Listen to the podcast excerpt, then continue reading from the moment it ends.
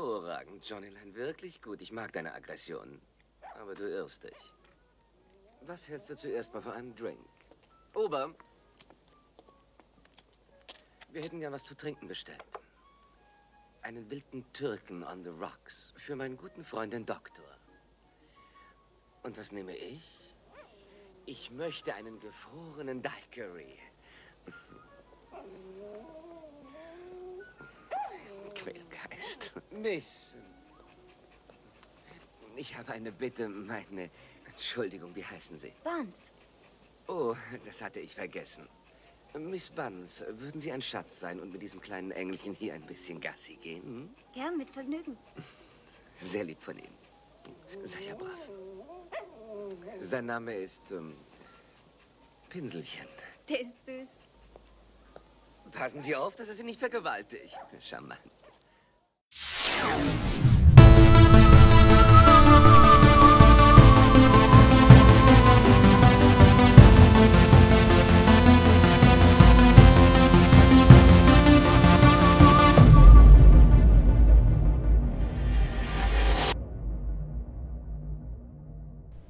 Wunderschönen guten Abend, guten Tag, guten Morgen, wann immer ihr uns hört. Heute mal wieder ganz alleine bei Bullet und Fist. Episode 19, wenn ich mich nicht verguckt habe. Bei mir oder ganz weit weg, wie man es halt nimmt. Ich sehe ihn vor mir, aber er ist ganz weit weg. 600 Kilometer trennen uns. Ich winke, er winkt zurück. Der Tom. Tom, wie geht es dir? Mir geht's sehr gut, tatsächlich. Äh, ich bin doch, ich freue mich, den Cast hinter mich zu bringen. Man muss, äh, man kann ja dazu sagen, man kann ja schon mal ehrlich sein. Äh, die Filme sind etwas abseits zu unserem Thema gelegen, kann man sagen. Und äh, wir wussten, nachdem wir sie geguckt hatten, für mich beide das erste Mal, haben wir wirklich so sehr Lust, darüber zu reden. Aber ich muss tatsächlich Ja, sagen. Danke Manu, danke Peter. Vielen Dank dafür. Muss aber sagen, heute ist der richtige Tag. Wir haben es ja ein, zwei Tage schon mal verschoben. Das eine, äh, erste Mal, äh, sag ich mal, hat dich deine Katze in Beschlag genommen und beim zweiten Mal hatte ich ganz, ganz ehrlich einfach absolut keine Lust, einen Podcast an dem Tag aufzunehmen. Und aber heute das komplette Gegenteil. Ich stecke voller Lust, lieber Markus. Gut. Also schön, dass alle Hörer jetzt schon mal gemerkt haben, dass wir, dass sie uns eigentlich vollkommen scheißegal sind. Und wir ähm, das ja eigentlich nur noch machen für die unterschwelligen Werbebotschaften, die ich im Hintergrund auf der Tonspur einspiele, mit der wir unsere Podcast-Millionen einnehmen. Für das Geld, ja, für das Geld. Ja. Wie groß ist dein Pool, der in den Keller kommt? Äh, welcher? Ja, der in deinem Haus, nicht, nicht im Nachbarhaus bei den Bediensteten.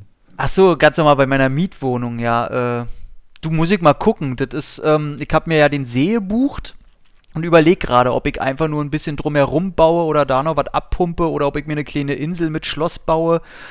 Das Patreon-Geld, ich bin da ja schon wie hier Barry, wie hieß er? Barry Eagle, wie hieß er? Mit Tom Cruise. Barry?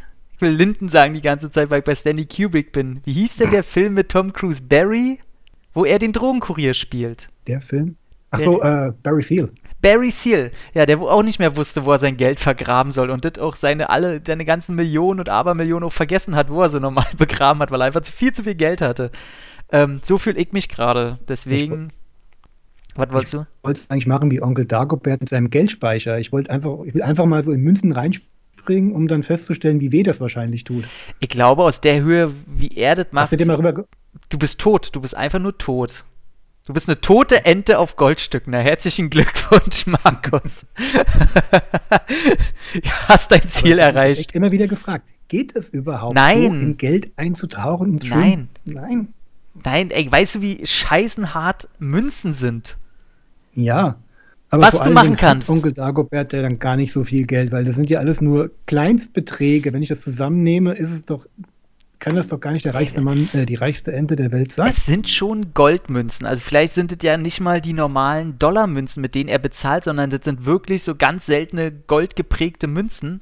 Aber was ich für dich machen würde, damit du in Geld eintauchen kannst, wir können ja zur Hälfte Wackelpudding nehmen und dann zur Hälfte Münzen. Dann könntest du das überleben, wenn du da reinspringst. Das könnte ich dir anbieten. Und ich hätte das Geld, machen wir uns nichts vor. Und dann fresse ich mich da durch und verschluck mich an der Münze und bin tot. Na danke. Ja, willst du dich verschlucken und sterben oder willst du ruffklatschen und sterben? Also für irgendwas musst du dich jetzt mal entscheiden als reiche Ente. Ich finde es übrigens sehr traurig, dass ich mir dich als äh, Cartoon-Ente vorstellen kann, ich mir aber selber nicht. Das ist sehr traurig. Ich sehe jetzt bei deinem Bild, wo ich dich gerade, ich sehe nur noch so einen Schnabel davor. aber wir äh, kommen ein wenig vom Thema ab. Ähm, hast du irgendwas eigentlich Mhm. be Bedeutendes gesehen? Ansonsten, bevor wir zu unseren Filmen kommen? Ich habe mal wieder Air Force One geguckt. Hab ich gesehen. Ich, ich habe tatsächlich so schnell gescrollt. Da, ich wollte mich nicht spoilern lassen von dir, wie du den Film mittlerweile findest. Und ich hab's geschafft, so schnell zu scrollen, dass ich die Sternebewertung nicht gesehen habe. Was ich interessant fand, man redet ja immer gern davon, dass Filme nicht gut altern. Und ich muss mal ganz Ah, ehrlich ja. sagen, trotz der miesen Effekte, die der Film ja nun mal unweigerlich hat, also die Air Force One ist ja zum Teil wirklich ganz mies animiert. Mhm. Und auch damals, als wir im Kino waren, ich, wir sind damals aus dem Kino rausgekommen mit dem Satz, oh, das war der lustigste Film seit Hot Shots. Aber ist es doch, also ganz ehrlich, ein Film, in dem der Präsident die Welt rettet, in dem er sein Flugzeug wieder zurückerobert, ist doch scheißegal, wie der handwerklich gealtert ist, oder? Also die Prämisse ist doch schon pure Party. Ja, aber auch hier, Zeitgeist spielt wieder eine Rolle. Als er damals rauskam, wir im Kino waren, war ja gerade Bill Clinton im Weißen Haus, Mhm. der, äh, der weichgespülteste Demokrat, den man sich damals so eigentlich vorstellen konnte, mit Mhm. einer Vorliebe für junge Praktikantinnen. Ja.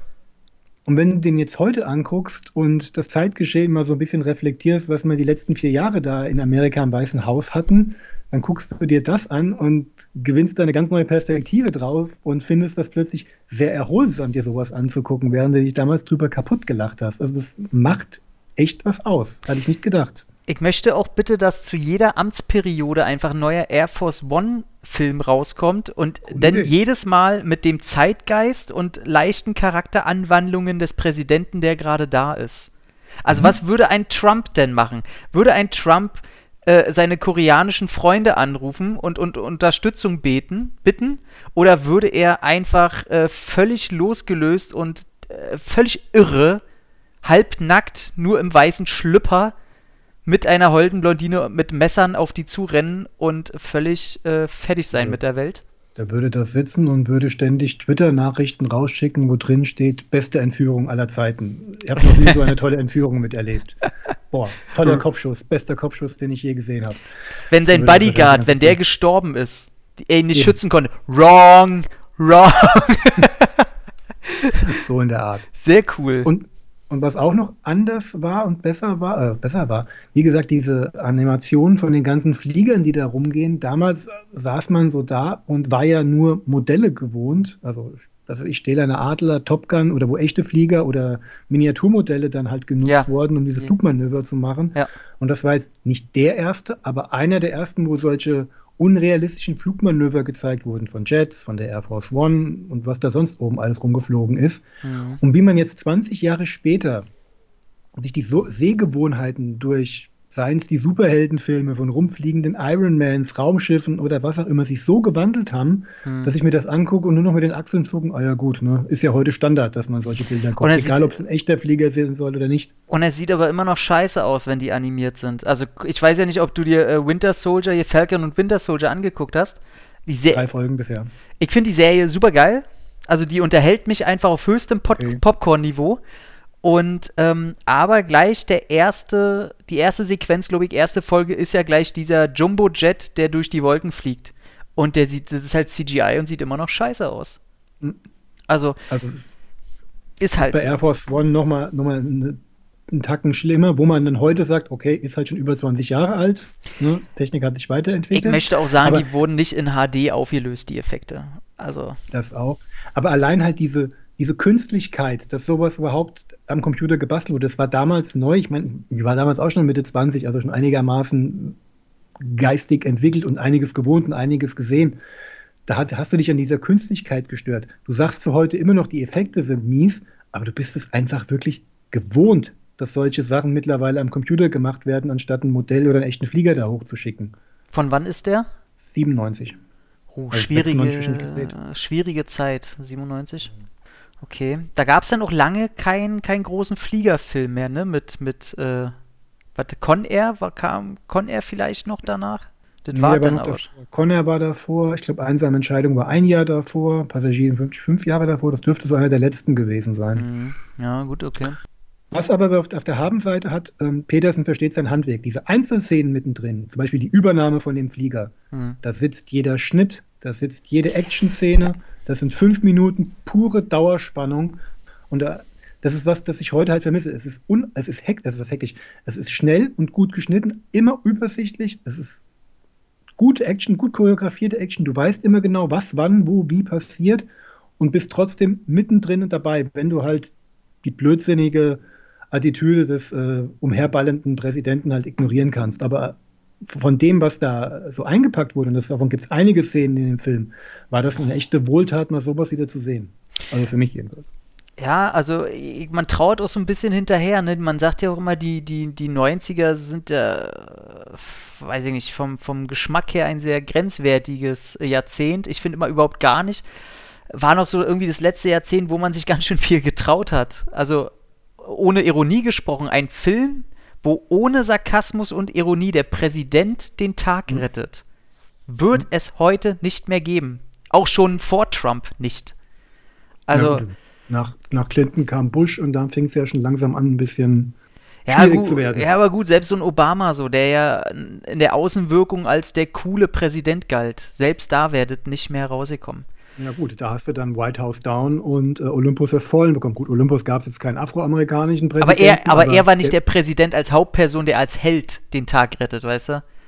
Aber sie waren mittendrin. Sie waren halt mittendrin und konnten aber trotzdem als Helden wieder ein bisschen aufgebaut werden. Ja. Das würde man sich Naja, heute gut. mit Joe Biden, äh, naja gut, gut, da haben wir wieder die, dann gibt es dann wahrscheinlich Taken 4 oder sowas. Na gut, jetzt haben wir über den ein bisschen mehr geredet, deswegen über meinen äh, will ich denn nur kurz sagen, äh, The Burning, ein Slasher, richtiger Scheißfilm. So, dann äh, können wir zu unserem Film kommen. Das war aber mir ein sehr großes Anliegen, Boah. damit die Welt das endlich mal erfährt. An alle, an alle Freunde, die wir da draußen haben, die uns zuhören, Nachrichten an Tom bitte. Ja. Ja, nicht. Ich kann nicht will. Sag aber bitte, du, du hast gesagt, dass es der Slasher war und nicht der ähm, The Burning. Ich, Film. ich meine The Genau. Burning, ein äh, Slasher-Film aus den 80ern. Tom Savini äh, hat die Maskeneffekte gemacht. Danke für genau, es nichts. gab, gab ja vor ein paar Jahren so einen koreanischen Film, der ja auch. Den ich leider nicht gesehen habe, ja, der, der hoch gehandelt wird, der soll sehr, sehr schön sein, ja. Der fehlt mir auch noch. Aber nun gut. Nee, aber worüber müssen wir heute so abseits unserer sonstigen ähm, Vorlieben denn sprechen, da der liebe Manu und der liebe Peter, die ja zu Gast waren in unserer letzten Folge, für die, die sie noch nicht gehört haben, unbedingt anhören.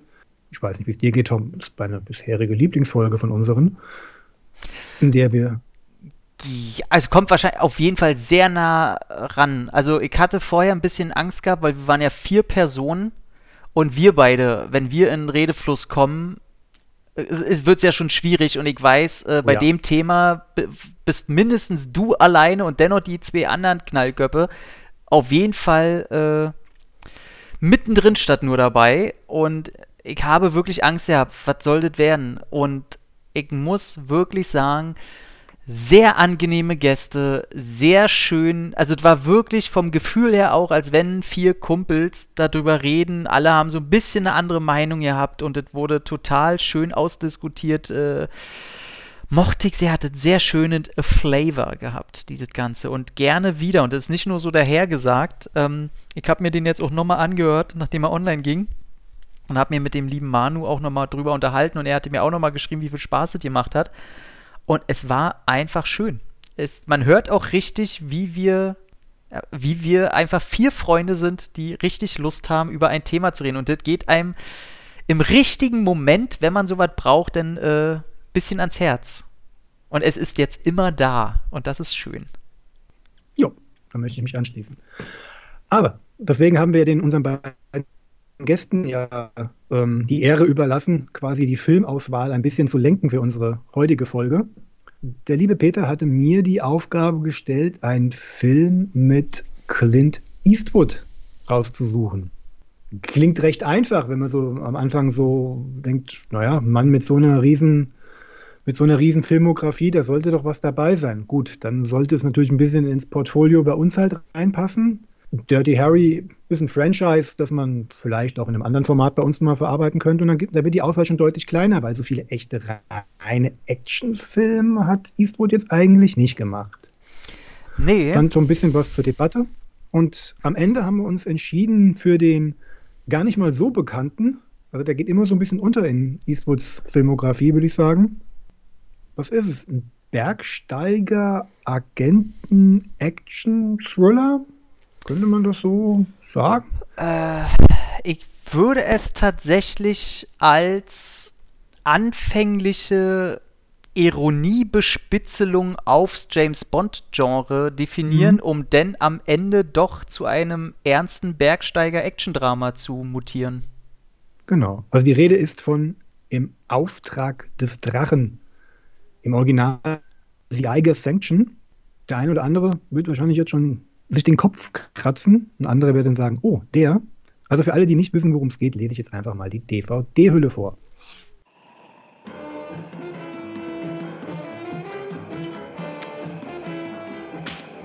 Clint Eastwood, the man.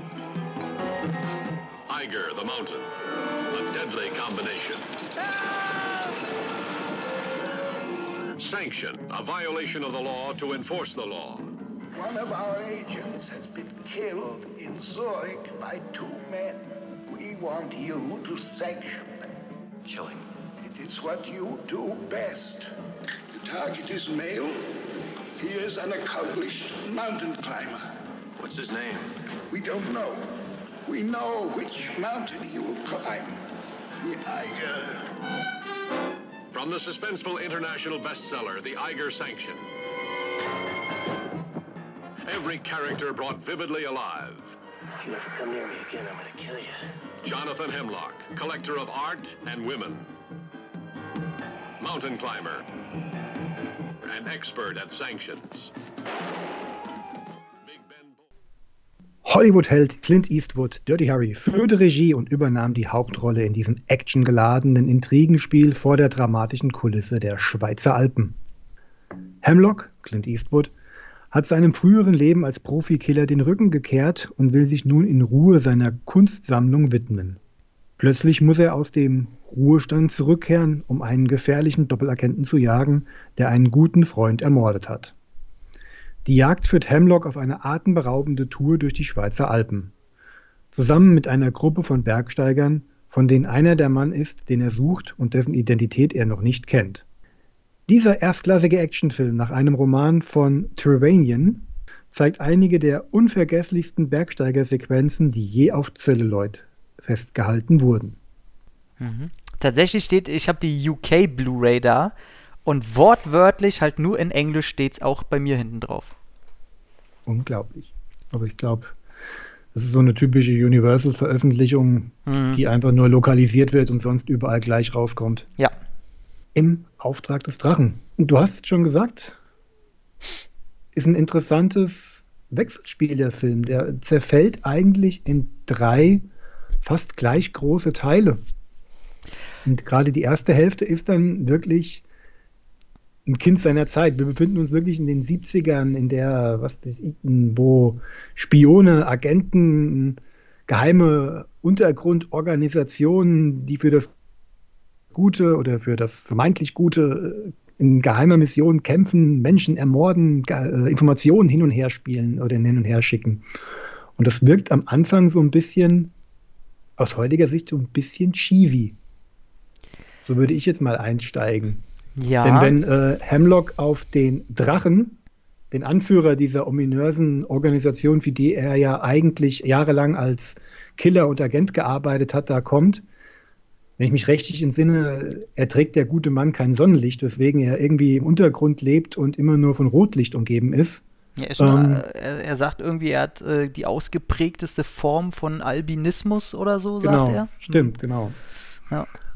Aber das halt gepaart mit dieser, ja, 70er Jahre Paranoia-Optik, das war schon, habe ich erst einen Moment gebraucht, um reinzukommen, zumal ich Eastwood nicht in so einem abgehobenen Szenario gewohnt bin. Ja, also für mich war auch das erstmal, ich bin ja großer Clint Eastwood-Fan und umso mehr Filme ich von ihm sehe, frage ich mich die ganze Zeit immer, bin ich nur Fan von seinem Realismus, von seinem der Mann, der durchgreift und nicht abgehoben ist und von seinen Standardrollen oder mag ich wirklich sein komplettes Portfolio, weil umso mehr Filme ich von ihm sehe und die Filme sind alle gut, aber selten mehr als das. So sympathisch gut, aber und da, da muss ich mit mir selber noch ins Reine kommen und auch bei diesem Film musste ich mich im Nachhinein informieren, äh, wo kommt dieser Film her? Also, weil der ist ganz, ähm, ganz komisch.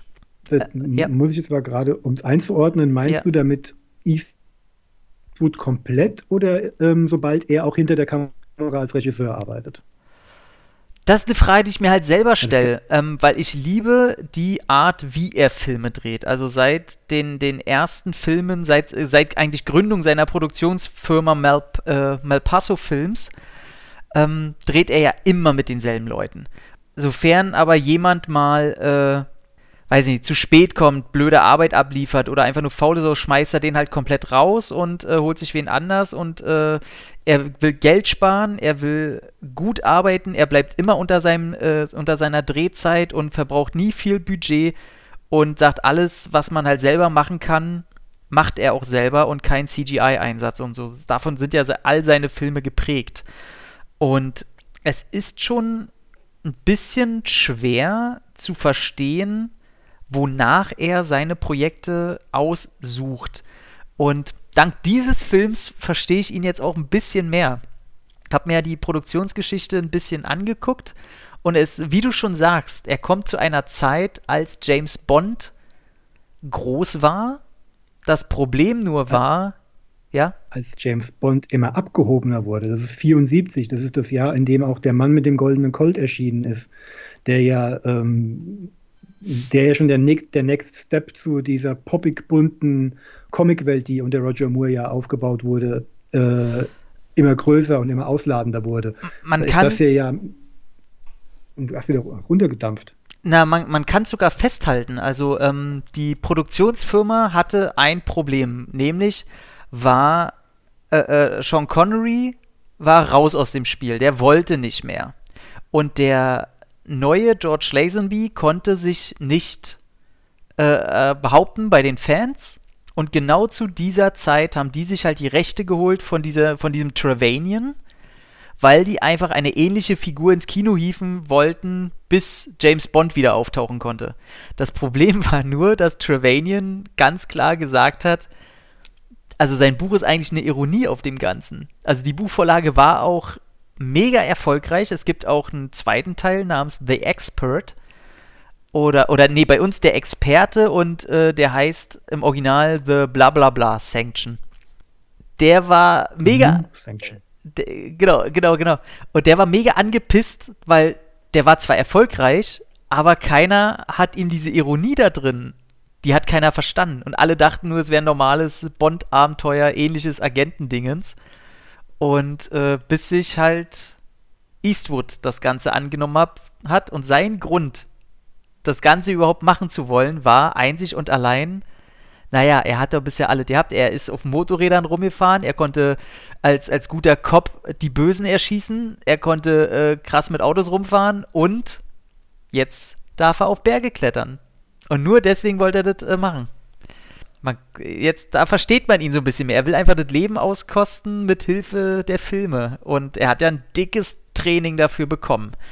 Also, äh, wir können ja über die Machart nachher ein bisschen mehr reden, aber äh, ich würde gerne auf die drei Akter, die du angesprochen hast, äh, eingehen. Und da kam ich am Anfang überhaupt nicht klar, weil ich hatte wirklich gedacht, weil der Film wirbt ja damit, jedes Cover, immer wenn man mit dieser Bergsteiger-Action. Und dann geht dieser mhm. Film los und man sieht, wie er, wie Harrison Ford quasi bei Indiana Jones irgendwie so ein Lehrer zu sein scheint, auf den die Mädels total stehen, mit demselben Trick wie bei äh, Indiana Jones, wo, wo was auf die Augenlider geschrieben wird. Und er klapp, gibt den einen Klaps auf den Arsch und so Geschichten. Also schöne Show wie Scheiße, was man natürlich total feiert, oh, ja. weil man es heute irgendwie vermisst. Äh, auf eine bestimmte Art und Weise. Aber trotzdem habe ich mir gedacht, okay, ich konnte den Film nicht einordnen. Wie du sagst, dann kommt da so ein Bond-Bösewicht, aber irgendwie ist alles so auf Ironie und er ist der totale Shovi. Und dann geht der Film aber schon ewig lang und es kommt immer noch kein Berg. Also ich äh, musste auch da erstmal, äh, ich habe auch ausgemacht bei 30, 40 Minuten, weil der Film mich zu sehr falsch erwischt hat. Ich musste den an einem anderen Tag weitergucken und mich erstmal belesen, was dieser Film von mir will. Ja, überhaupt ist das Tonal ein ganz, ein ganz schöner ähm, Bruch. Alle paar Minuten bricht er ja eigentlich. Du hast diesen, diesen, diesen Professor, kriegst dann plötzlich mit, dass der aber als Killer oder als, ja, als Agent gearbeitet hat. Und das nächste, was du halt siehst, ist dann wirklich, wie er dann halt auch äußerst kaltblütig den ersten umbringt. Den ersten vermeintlichen Mörderattentäter hat er ja relativ schnell gefunden. Weil er sich noch in der Nähe aufhält, wo sein Freund oder sein alter Arbeitskollege oder wer das jetzt immer so genau war, ermordet wurde.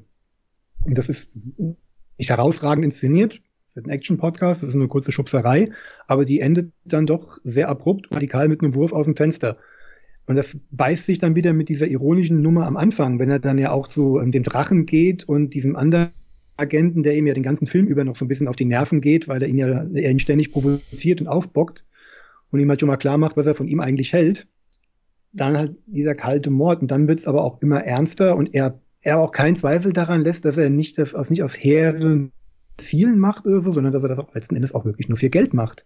Weil er pokert ja wirklich ganz schön hoch, um so viel Geld wie möglich aus der Nummer noch rauszuziehen, zumal er ja auch erstmal ein paar Monate lang ein ellenlanges, schweißtreibendes Training vor sich haben wird. Was dann den zweiten Akt des Films einnimmt also, also nicht nur das, dass er, genau, das, was du meinst, diese, diese, diese Tonalität, die dauernd hin und her geschoben wird, die hört ja, also gefühlt bis zum Ende auch nicht auf. Gerade wenn man denn das Schlussbild mhm. sieht. Und wie du eben schon sagst, er ist nicht nur ein kaltblütiger Killer, er war mal Agent, er pokert jetzt bei so einem Bond-Bösewicht, dann flirtet er ganz komisch mit Frauen rum, weil Clint Eastwood muss natürlich der geilste sein im Film. Und dann findest du auch noch raus, er macht's eigentlich, also er scheißt eigentlich auf alles, außer auf seine Kunstsammlung. Wo ich mir denke, okay, wie mhm. passt das jetzt da rein? Also, hätten sie ihm da nicht einen besseren Grund? Ich meine, gut, ist eine Buchvorlage, aber das Drehbuch wurde eh tausendmal umgeschrieben. Hätten sie da nicht reinschreiben können, ja gut, er macht's wenigstens, weil er irgendwo eine Tochter hat, zu der er keinen Kontakt hat. Aber, also, man, es ist wahnsinnig schwer, diesen Charakter zu greifen und ihn als Identif Identifikationsfigur anzuerkennen. Weil immer, ja, wenn er eigentlich was, was Cooles macht, und er soll ja schon eine Art von Held sein, das ist ja mein Problem, was ich habe, wäre er über den ganzen Film ne, ein recht kaltschnäuziger, der schnell mal Leute umlegt, dann kann ich mich darauf einlassen. Aber dadurch, dass er zwischendurch immer mal wieder so als Held glorifiziert würde oder als Heldenfigur in einem so ähnlichen Film wie eben James Bond, dann habe ich damit ein Problem. Ich habe das so interpretiert, dass es halt auch ein, Zeichen dafür ist, in ähm, welche Isolation ein so ein Job halt auch treiben kann, weil du wirst ja nur auf vermeintlich menschlichen Abschaum halt gejagt, den du töten musst und du, du verlernst dir auch Menschen zu vertrauen. Ähm, und da hätte ich jetzt irgendwie, also abseits einer ähm, ungewollten Tochter, wie du jetzt mal gerade das Beispiel gemacht hast, die vielleicht als Unfall irgendwo mal raus hervorgegangen ist, der ihm das Familienleben, das er vielleicht mal irgendwann geführt hat, wo, oder so, überhaupt nicht abgenommen. Es ist, ist eigentlich fast schon nachvollziehbar, dass jemand in diesem Beruf sich zurückzieht. Und dann so, du brauchst ja eine Passion, du brauchst dir irgendwas, was das einen Ausgleich für dich schafft. Und da er ja wohl sehr kunstinteressiert ist und, und ja dann sogar nach Ausscheiden aus dieser Agentur auch als äh, Kunstdozent, als Professor arbeiten kann, fand ich das jetzt gar nicht mal so weit weg, dass er halt sich da so eine immense Sammlung angeeignet hat, die er ja wohl, wenn ich das richtig verstanden habe, zum Teil auch als Bezahlung sich hat ähm, hm. auch geben lassen. Klar, da hängt dann, dann er hat ja nichts anderes, an dem er hängen kann. Nimm ihm das weg und du ziehst ihn den Boden unter den Füßen raus.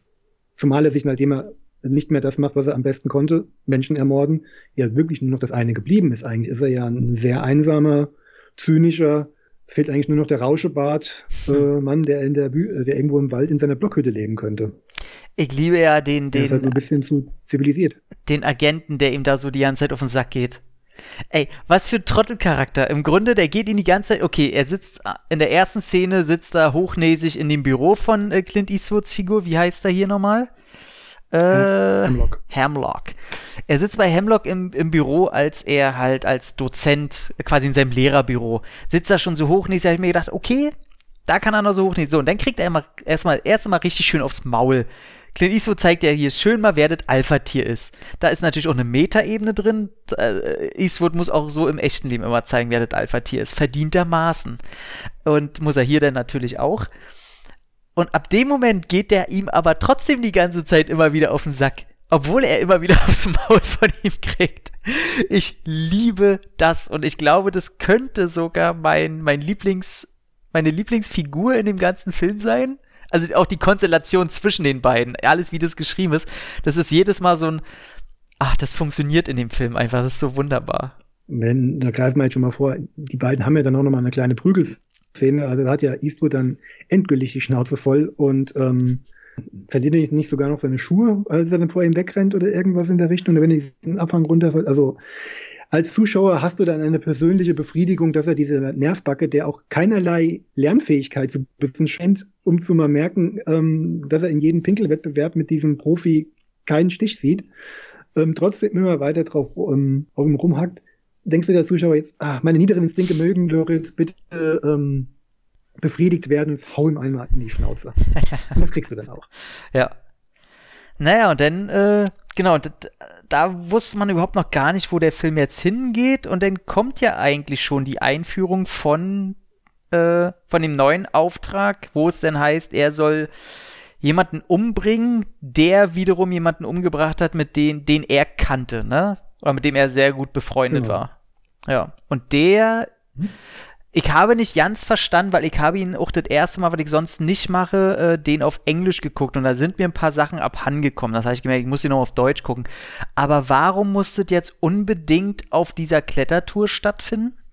Weil das ist halt so eine merkwürdige Unglaubwürdigkeit, die nicht weiter erläutert wird. Diese Agentur hat herausgefunden, dass dieser zweite Attentäter an dieser Bergsteigertour teilnehmen wird. Das stand fest, aber sie wussten nicht, wer es war.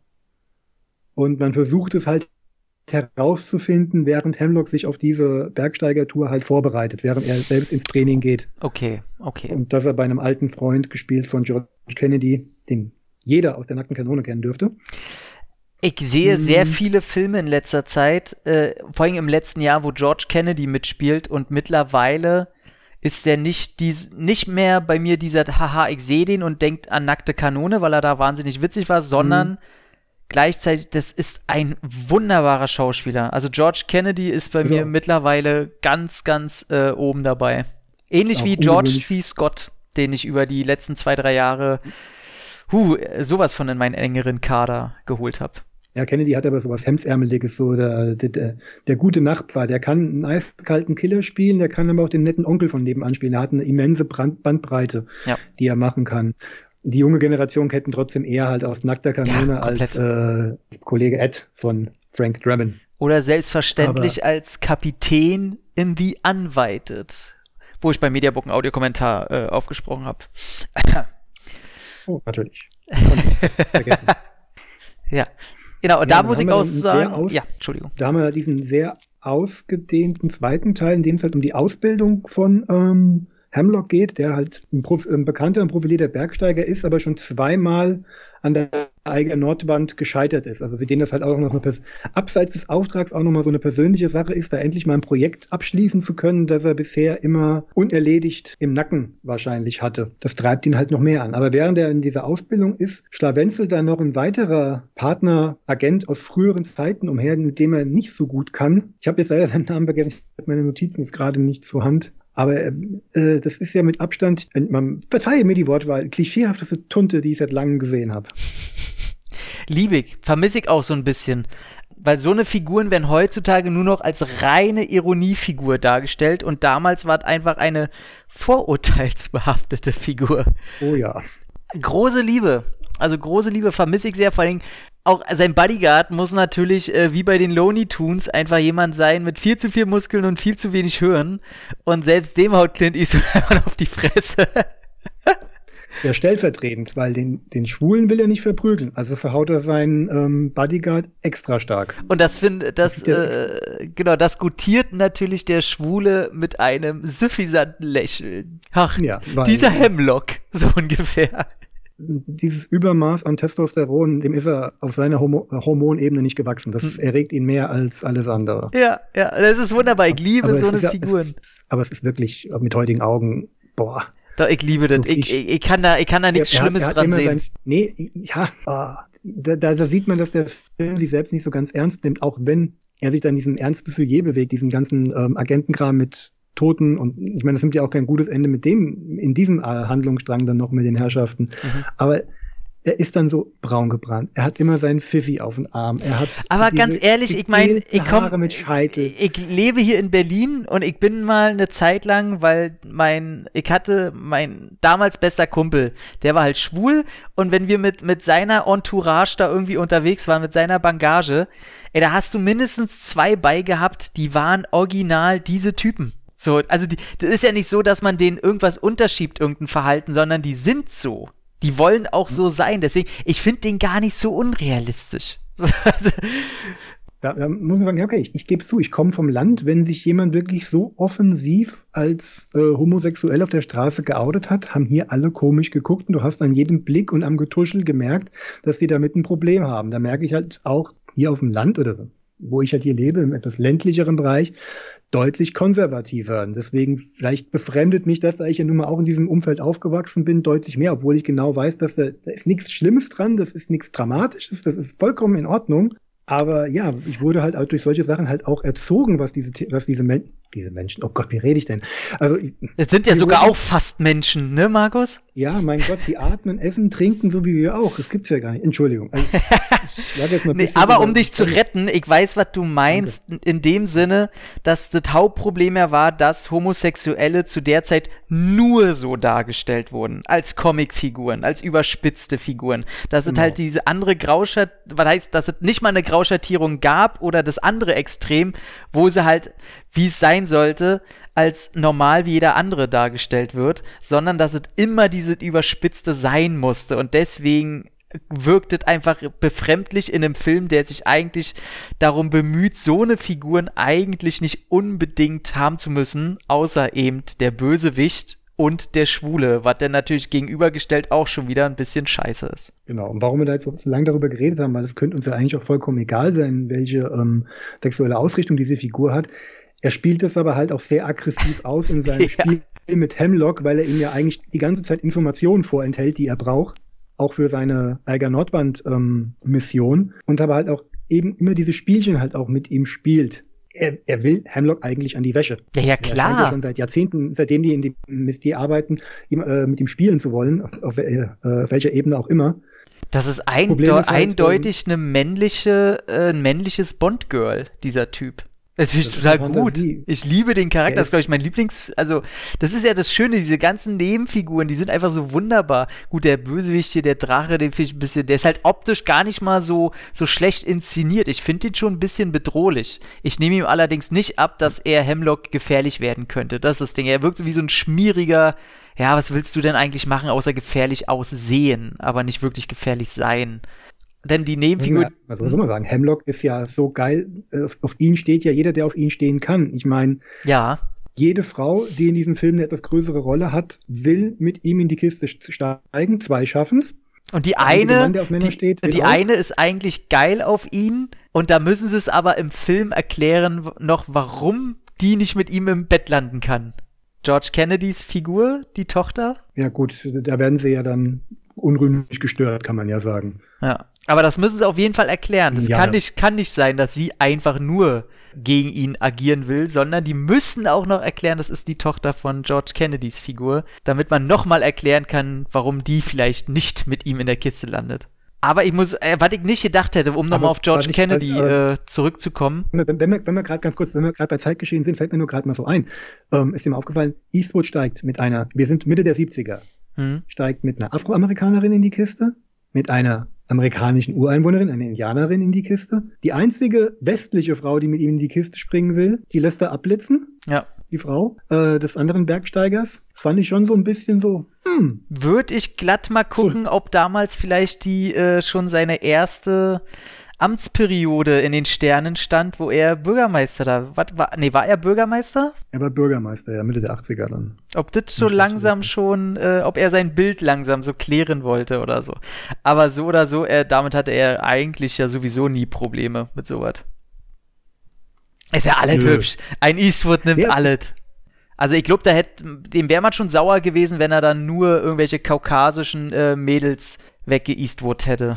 Aber, ja, ey, keine Ahnung, will ich mir auch gar nicht so viel äh, anmaßen, da bin ich zu wenig in der Materie drin, wie äh, Sexualität okay. in dem Jahrzehnt Bond, ausgespielt Bond, wurde. hat, Bond hat ja auch nichts äh, anbrennen lassen, egal Ja. woher. Hauptsache Frau. Aber ähm, tatsächlich war ich sehr überrascht, wie äh, George Kennedy Clint Eastwood auch vor der Kamera Paroli bieten kann mit seiner, mit seiner Aura.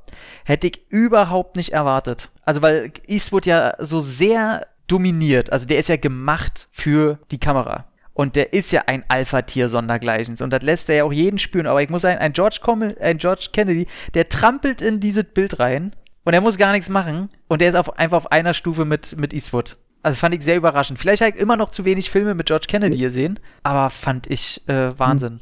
Ja gut, wenn du jahrelang als Supporter oder als immer als Nebendarsteller große Rollen intus hast, also immer die großen Nebendarstellerrollen hast, ich glaube, dann lernst du halt auch, wie du dich äh, neben äh, solchen Größen auch verhalten kannst, um sich dann auch ähm, entsprechend in Szene zu setzen. Und es spricht aber dann auch für Eastwood, er gibt ihm ja auch die entsprechenden Szenen. Hm. Er arbeitet, er etabliert ja wirklich eine echte Beziehung zwischen den beiden. Du hörst denen zu und du glaubst denen, dass die zehn Jahre zuvor auch gemeinsam durch dick und dünn gegangen sind und äh, den dicksten Dreck gefressen haben in diesem Metier, in dem sie da gearbeitet haben. Ja, und man darf ja auch nicht vergessen, äh, also Eastwood hat ja das Ding auch selber inszeniert. Er führt ja Regie, was er zuerst nicht machen wollte, weil er Mhm. selber gesagt hatte, dass die Anstrengung so schon groß genug ist, äh, einen Bergsteigerfilm zu drehen und das Ding aber dennoch selber Regie zu führen, hat er von Anfang an eigentlich gesagt, dass er es nicht machen will. Wollte ja dann, dass äh, Don Siegel das eigentlich macht. Mhm. Und der hat aber keinen Bock ja, weil er gesagt hat, in seinem Alter hat er keine Lust mehr auf irgendwelche Berge rumzukraxeln. Und hat dann am Ende hat dann Eastwood gesagt, okay, er macht's doch selber und hat im Nachhinein gesagt, dass es die einzig logische Erklärung ist, weil es so viele Situationen gab, wo es gar nicht möglich gewesen wäre, mit irgendwelchen Mikrofonen zu arbeiten oder sonst was. Das hätte gar nicht funktioniert. Und hat sich dann äh, drei Wochen lang einem extremen Training hingegeben, obwohl eigentlich die Experten gesagt haben, ähm, wirklich an der Eiger Nordwand drehen mit Leuten, die Anfänger sind, das ist Selbstmord. Das ist äh, einfach purer Quatsch und der, der Eastwood trainiert hat, der hat auch gesagt, das anzusehen, wie Eastwood manchmal Wände erklommen oder Berge erklommen hat beim Training, war einfach nur zum Heulen. Nicht, dass er es nicht geschafft hätte. Er hat sich gut angestellt. Das Problem war bloß, dass Eastwood, wenn er an seine Grenzen kommt, unausstehlich wird. Und er meinte, er ist dann nicht mehr mit Taktik und Finesse und so, wie man es im Training gelernt hat, hochgekommen, sondern nur noch mit purer Aggression und Manneskraft. Willenskraft wahrscheinlich, bloß nicht äh, ja, zeigen, dass man jetzt hier versagen könnte. richtig. Würde zu dem passen, was man sonst so über den Mann hört, aber du, warum nicht? Ey, Er war zu dem Zeitpunkt schon 44 Jahre alt, also wie ich es aus eigener Erfahrung weiß, ist der Peak der eigentlich, der eigenen körperlichen ähm, Leistungsfähigkeit ist da leider schon so ein bisschen überschritten. Aber dafür Hut ab, dass er da nach oben nochmal rumgeklettert ist. Also er ist ja auch sein Leben lang äh, fit geblieben. Ne? Also es war ihm ja schon Ja. immer sehr, sehr wichtig, auch sich um seinen Körper zu kümmern. Und man sagt von den Dreharbeiten, da sagen auch alle, er war der Erste, wenn irgendwas schief gelaufen ist, irgendwas geschleppt werden musste, war er der Erste, der das gemacht hat. Er hat keine Leute irgendwie was für sich schleppen lassen oder sonst irgendwas. Er war der Mann fürs Grobe und quasi das Vorbild für alle, was ja auch so ein Regisseur sein sollte, plus Hauptdarsteller. Und man muss ja mal sagen, wir können ja zu den, zu den äh, Bergsteiger-Szenen kommen, die ja dann das komplette letzte, letzte Drittel einnehmen. Na, dann gehen wir nochmal ganz Mhm. kurz auf das Ende des zweiten Drittels ein. Okay. Das ja dann auch sehr abrupt und auch recht hart endet. Ja, ich sag mal wieder, wir sind ein Actionfilmcast, da kommt es dann auch noch mal zu einer Action-Szene, einer Verfolgungsjagd, die dann halt auch sehr drastisch damit endet, dass Eastwood den Bodyguard unseres, seines schwulen Partners, ja, richtet mit einer Schrotflinte. Ja, das war krass. Also, Und vor allen Dingen halt durch diesen, diesen lockeren, ja, leicht parodistischen Ton, den wir ja am Anfang schon angesprochen haben, der ja dann auch gerade in dieser, in diesem Element, sobald ähm, der andere Agent dann immer wieder auftritt, der ja auch für humorvolle Szenen ähm, immer wieder sorgt, kommt dann dieser Mord und dann die, ja, das Aussetzen in der Wüste, also sprich, den, ihn seinem eigenen Tod zu überlassen, sehr kaltschneuzig und ja, da bleibt ja auch so ein bisschen der Staub in der Kehle halt auch hängen, weil du denkst, boah, Er klaut ihm noch ein seinen Hund, ein schönes Arschloch. Hm? Und er klaut ihm noch den Hund. Also Und der nicht- Hund verrät ihn. Ja, genau, also der Hund springt dann auf, auf den äh, Nebensitz. Aber ich fand den Spruch Ja. sehr gut. Halt ja die Klappe. Ja, äh, da wird einfach mal ja. eiskaltes Ende von einem Quantum Trost vorweggenommen. ja, komplett hat mich auch richtig daran erinnert, ja. Also auch wie es inszeniert ist mit dieser Kaltschnäuzigkeit und alles hat. Also äh, da muss er mir erstmal beweisen, dass er die, die Szene nicht als Vorlage genommen hat. Also ja, fand ich, äh, fand ich schon sehr gut. Äh, fand ich auch, ähm, da hat mich der Film auch auf einmal wieder gehabt, weil ich ja auch großer Fan von dieser End-70er, sehr realistisch, kaltschnäuzig, ohne großes Gelaber ähm, Attitüde bin. Und da hat's dann natürlich gepasst. Und ähm, ja, dann schon wie eingeleitet eben, kommt dann im Grunde erst im letzten Drittel die Bergsteiger-Szenen und Action, für die der Film dann eigentlich berühmt ist. Und ich muss sagen, auch schon vorher beim Training, wenn du die öfter mal zwischen Wände rumkraxeln siehst, wo natürlich auch teilweise mit Kameratricks gearbeitet wurden, aber trotzdem die oft genug auch wirklich da an irgendwelchen äh, Wänden rumhängen, muss ich sagen, also vielleicht vom Realismusgrad besser als der äh, Jahre später erschienende Cliffhanger, der natürlich in einer ganz also der in eine ganz andere Richtung geht, aber äh, wo später sehr viel mehr mit Modellen und im Studio und so gearbeitet wurde, sieht man hier auf jeden Fall. Also meine Fresse, dass der ist ja wirklich mit denen da hoch äh, geflogen, äh, immer mit einem Helikopter bei den Dreharbeiten hoch und dann haben die das da wirklich gedreht und sind dann selber wieder runtergekraxelt. Und ey, man sieht, wie gefährlich das ist, wie viel Training die scheinbar hatten.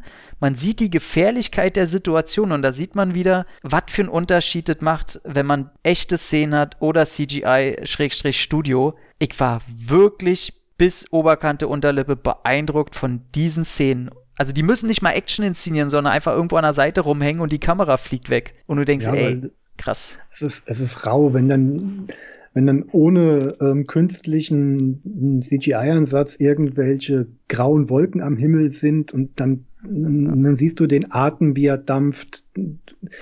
Du hast das Gefühl, du bist dabei. Du bist wirklich in dieser Kälte. Es ist rau. Du kannst dich an jeder Ecke, kannst du dich schneiden und das kann dafür sorgen, dass du vielleicht nicht mehr richtig zupacken kannst und abrutschen kannst. Es ist Spannung und das passiert ja, es passiert ja da eigentlich nichts. Also da werden ja keine normalen Action-Momente ja dann daraus generiert, dass dann plötzlich einer dem anderen hinterherrennen muss oder man aufeinander schießt oder sowas. Es ist wirklich die pure äh, Faszination des Kletterns und wie gefährlich das alleine schon ist. Es ist nicht nötig, dass du einen muskelbepackten Stallone hast, der äh, mit T-Shirt irgendwo am Abgrund hängt, um das dann irgendwie zu überhöhen. Nichts gegen Cliffhanger. Cliffhanger ist ein toller Actionfilm. super Film. Super Diskussion diese eckige Kant, diese Kantigkeit, die ähm, Eiger Sanction da hat, die fand ich da, habe ich da einfach mal bevorzugt gesehen. Und mich hat auch gar nicht gestört, dass es erst zum Ende hinkommt, weil der Film nicht einfach mal, das ist so eine, so eine schöne Angewohnheit der 70er, da war das Verkaufsargument dann auch wirklich nur ein kleines Element, da, auf das du hingefiebert hast. Man nimmt sich Zeit dafür, äh, sich da hinzuarbeiten. Die Figuren werden positioniert, hingestellt und dann kriegst du die letzte halbe Stunde, in der geklettert wird, damit, womit geworben wurde. Das fühlt sich für mich viel befriedigender an, als wenn man dann nach fünf Minuten anfängt. Also das Schöne, was sie ja geschafft haben, dass die ihre Figuren halt da die, die Action erleben lassen und die Figur des George Kennedy nutzen, der ja unten am Plateau steht, auf einer auf Aussichtsplattform mit seinem Teleskop und quasi vorbeikommenden Leuten erklärt und damit dem Zuschauer, warum Mhm. und was daran am Klettern auch gerade gefährlich ist. Von Wetterumschwüngen, die man da sieht, was äh, äh, was daran gefährlich ist, dass die jetzt in der und der Mhm. Zeit äh, die und die Station schaffen müssen, weil wenn die, wenn der Umschwung kommt und die sind noch da, dass die denn keine Mhm. Chance haben, denn bestimmte überhaupt Wetterphänomene oder Phänomene, die mit dem, mit dem Gestein, aus welchem der Berg besteht, was da passiert, weil äh, deswegen ist ja die Eiger Nordwand, die nennt man ja auch Mordwand, weil eben dieser ganze Stein sehr kalkhaltig ist und damit sehr schnell Gesteinsbrocken halt auch runterfallen und brechen. Das ist, das ist kein Mordsinstrument, wo du, wo du selbst mit Gewalt kaum was auslösen kannst, sondern andauernd fliegt da eben die Stein runter, bricht was ab und dadurch ist es einfach wahnsinnig schwer, ähm, auch diese, diese, diesen Berg einzuschätzen und das ist auch das Gefährliche daran, weil eben das Wetter auch dauernd umschwingt. Und diese ganzen Sachen erklärt George Kennedy dem Zuschauer in einem wahnsinnigen, witzigen Dialog alle paar Minuten. Wenn da irgendeine Tante Hm? ankommt und, und er lässt irgendeinen Showy-Spruch ab. Ey, so wie, ja, ich würde dir jetzt gern zeigen, äh, oder ich würde dich gerne jetzt durch die Betten jagen, aber jetzt muss ich gerade dit machen und dit machen und sie einfach nur entrüstet dann abhaut oder so. Ich denke mir, yeah, George Kennedy, bester Mann. Ähm, fand ich einfach, also beeindruckend. Wir können ja äh, zu den, zu der, zu dem schlimmen Realismus äh, können wir ja noch kommen später, da müssen wir zukommen. Aber äh, erstmal der Film selber bis zum Ende, also hat er mich wirklich, wo ich den Film vorher wirklich okay fand. Der hat mich nie, aber der hatte nie irgendeinen großen Höhepunkt, der länger als ein paar Sekunden ging. Und da war ich wirklich die ganze Zeit, äh, da ich Knie da habe ich da vorgegangen wie ein kleiner Junge und das war einfach, das war Abenteuer, das war pures gefährliches Abenteuer. Ja, du hast jetzt schön geredet. Diese Szenen von ähm, George, wollte ich schon George Clooney sagen. George, Wäre auch gut gewesen, direkt von den Killertomaten rüber. genau, George Kennedy unten an den ähm, an der Station, der immer beobachtet hat, wollte ich auch noch sagen, dass, die wurden auch immer genau perfekt getimt, so quasi um dem dummen Kinonachbarn, der immer wieder dann besser besserig sagen würde, ey, dann würde ich doch jetzt da oben links hochklettern und mich dann da abseilen und so weiter. Und er dann halt immer sagt, bevor du auf die Idee kommst, erkläre ich dir mal, warum das jetzt gerade nicht geht. Und ja, ich war immer wieder schön eingebaut, hat mir, hat mir auch immer sehr, sehr viel Freude bereitet. Wusste er da eigentlich schon, äh, wer der Mörder ist? Nee, ne? Du hast immer Das noch. kam erst danach. Ja, genau. Das ist ja noch so ein Ding. Er weiß nicht, wer von den Leuten, deswegen entsteht ja so eine Suspense, weil du halt, die streuen noch Charaktermomente ein, wo du denkst, okay, Mhm. wollte er ihn jetzt wirklich nur beschützen? Ist das wirklich gerade ein Unfall gewesen? Oder wer von denen will ihn gerade vielleicht loswerden?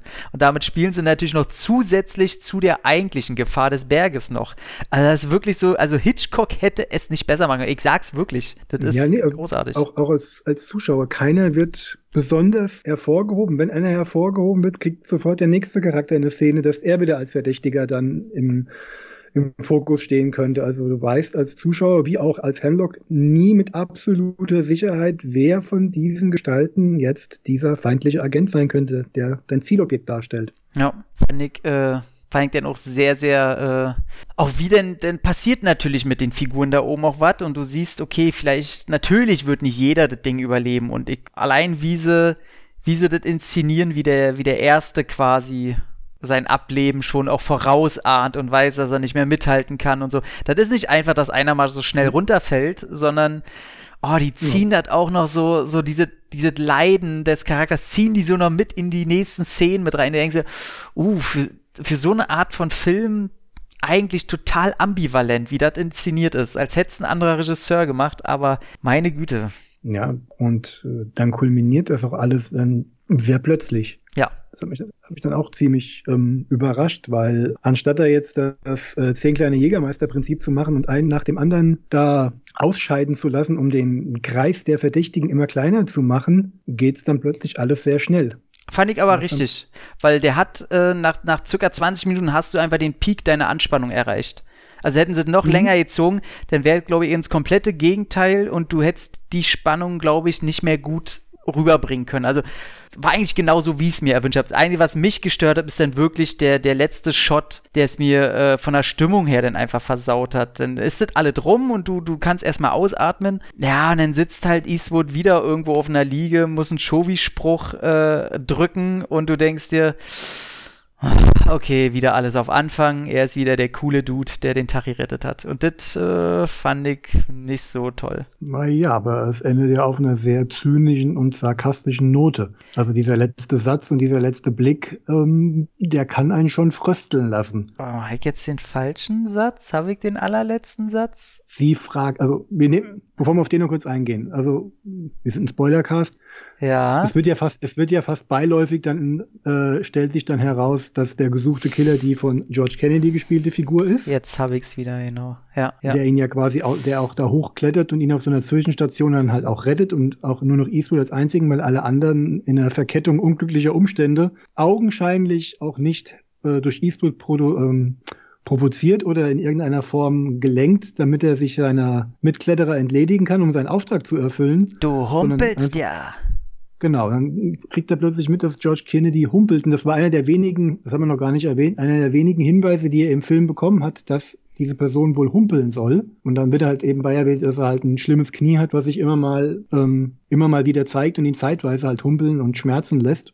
Und dann wird das fast nebenbei beiläufig erzählt. Und dann war das auch nie, dieser anfängliche Mord, nie eine Absicht gewesen. Man wollte eigentlich nur jemanden befragen, es ist eskaliert und es führte halt zu einem Toten. Und das hat George Kennedys Figur dann halt auf die Abschlussliste gebracht, ohne dass man wusste, wer jetzt genau dahinter steht. Das ist eine absolute Beiläufigkeit dann. Hm ähm, etabliert worden. Und es wird auch, glaube ich, gar nicht so richtig aufgelöst, was er mit äh, Kennedy macht, oder? Ob er seinen Auftrag erfüllt. Du siehst die beiden danach gar nicht mehr. Naja, also zu Kennedy sagt er ja auf jeden Fall, er lässt ihn gehen. Oh, also im Grunde gibt er ihm ja das Geld, weil er, Kennedy hat ja auch ja, einen ja, ja. sehr nachvollziehbaren Grund, warum er das Geld gebraucht hat. Mhm. Und ähm, deswegen lässt sich ja Eastwood erweichen und sagt sich, du, pass auf, okay, aber wenn sich unsere Wege aus irgendeinem Grund nochmal kreuzen, also sagt er das halt, er sagt es mit anderen Worten, aber dann mache ich dich halt fertig. Und Stimmt. Und da erst, genau, und da sonst keiner dieses, diese Kletterpartie überlebt hat, äh, ist für die Auftraggeber der Mörder sowieso dabei mit ums Leben gekommen, egal wer es jetzt war. Richtig. Ist dann gar nicht mehr wichtig, weil Richtig. sind ja alle tot. Aber er, dr er drückt halt bei der Dame am Ende nochmal so einen Spruch, wo man meinen könnte, dass er vielleicht auf Nummer sicher gegangen ist und Kennedys Figur vielleicht doch umgenietet hat. Nee, sie fragt ihn doch, wenn er es nicht rausgefunden hätte, wer es ist, ob er dann alle umgebracht hätte. Und dann guckt er ja nur noch in die Kamera und die Kamera entfernt sich. Also lässt es quasi offen, ob er wirklich so ein mieser Sack wäre, der einfach jetzt hier fünf Menschenleben auslöscht, um seinen Auftrag zu erfüllen. Echt? Dann habe ich das ein bisschen falsch verstanden. Okay, aber ähm, so oder so, ich, ich wollte auch noch mal nachgucken. Ich hatte damals, jetzt kommt so, so ein gefährliches Halbwissen, aber das erinnert mich daran, dass ich das noch mal nachgucken will.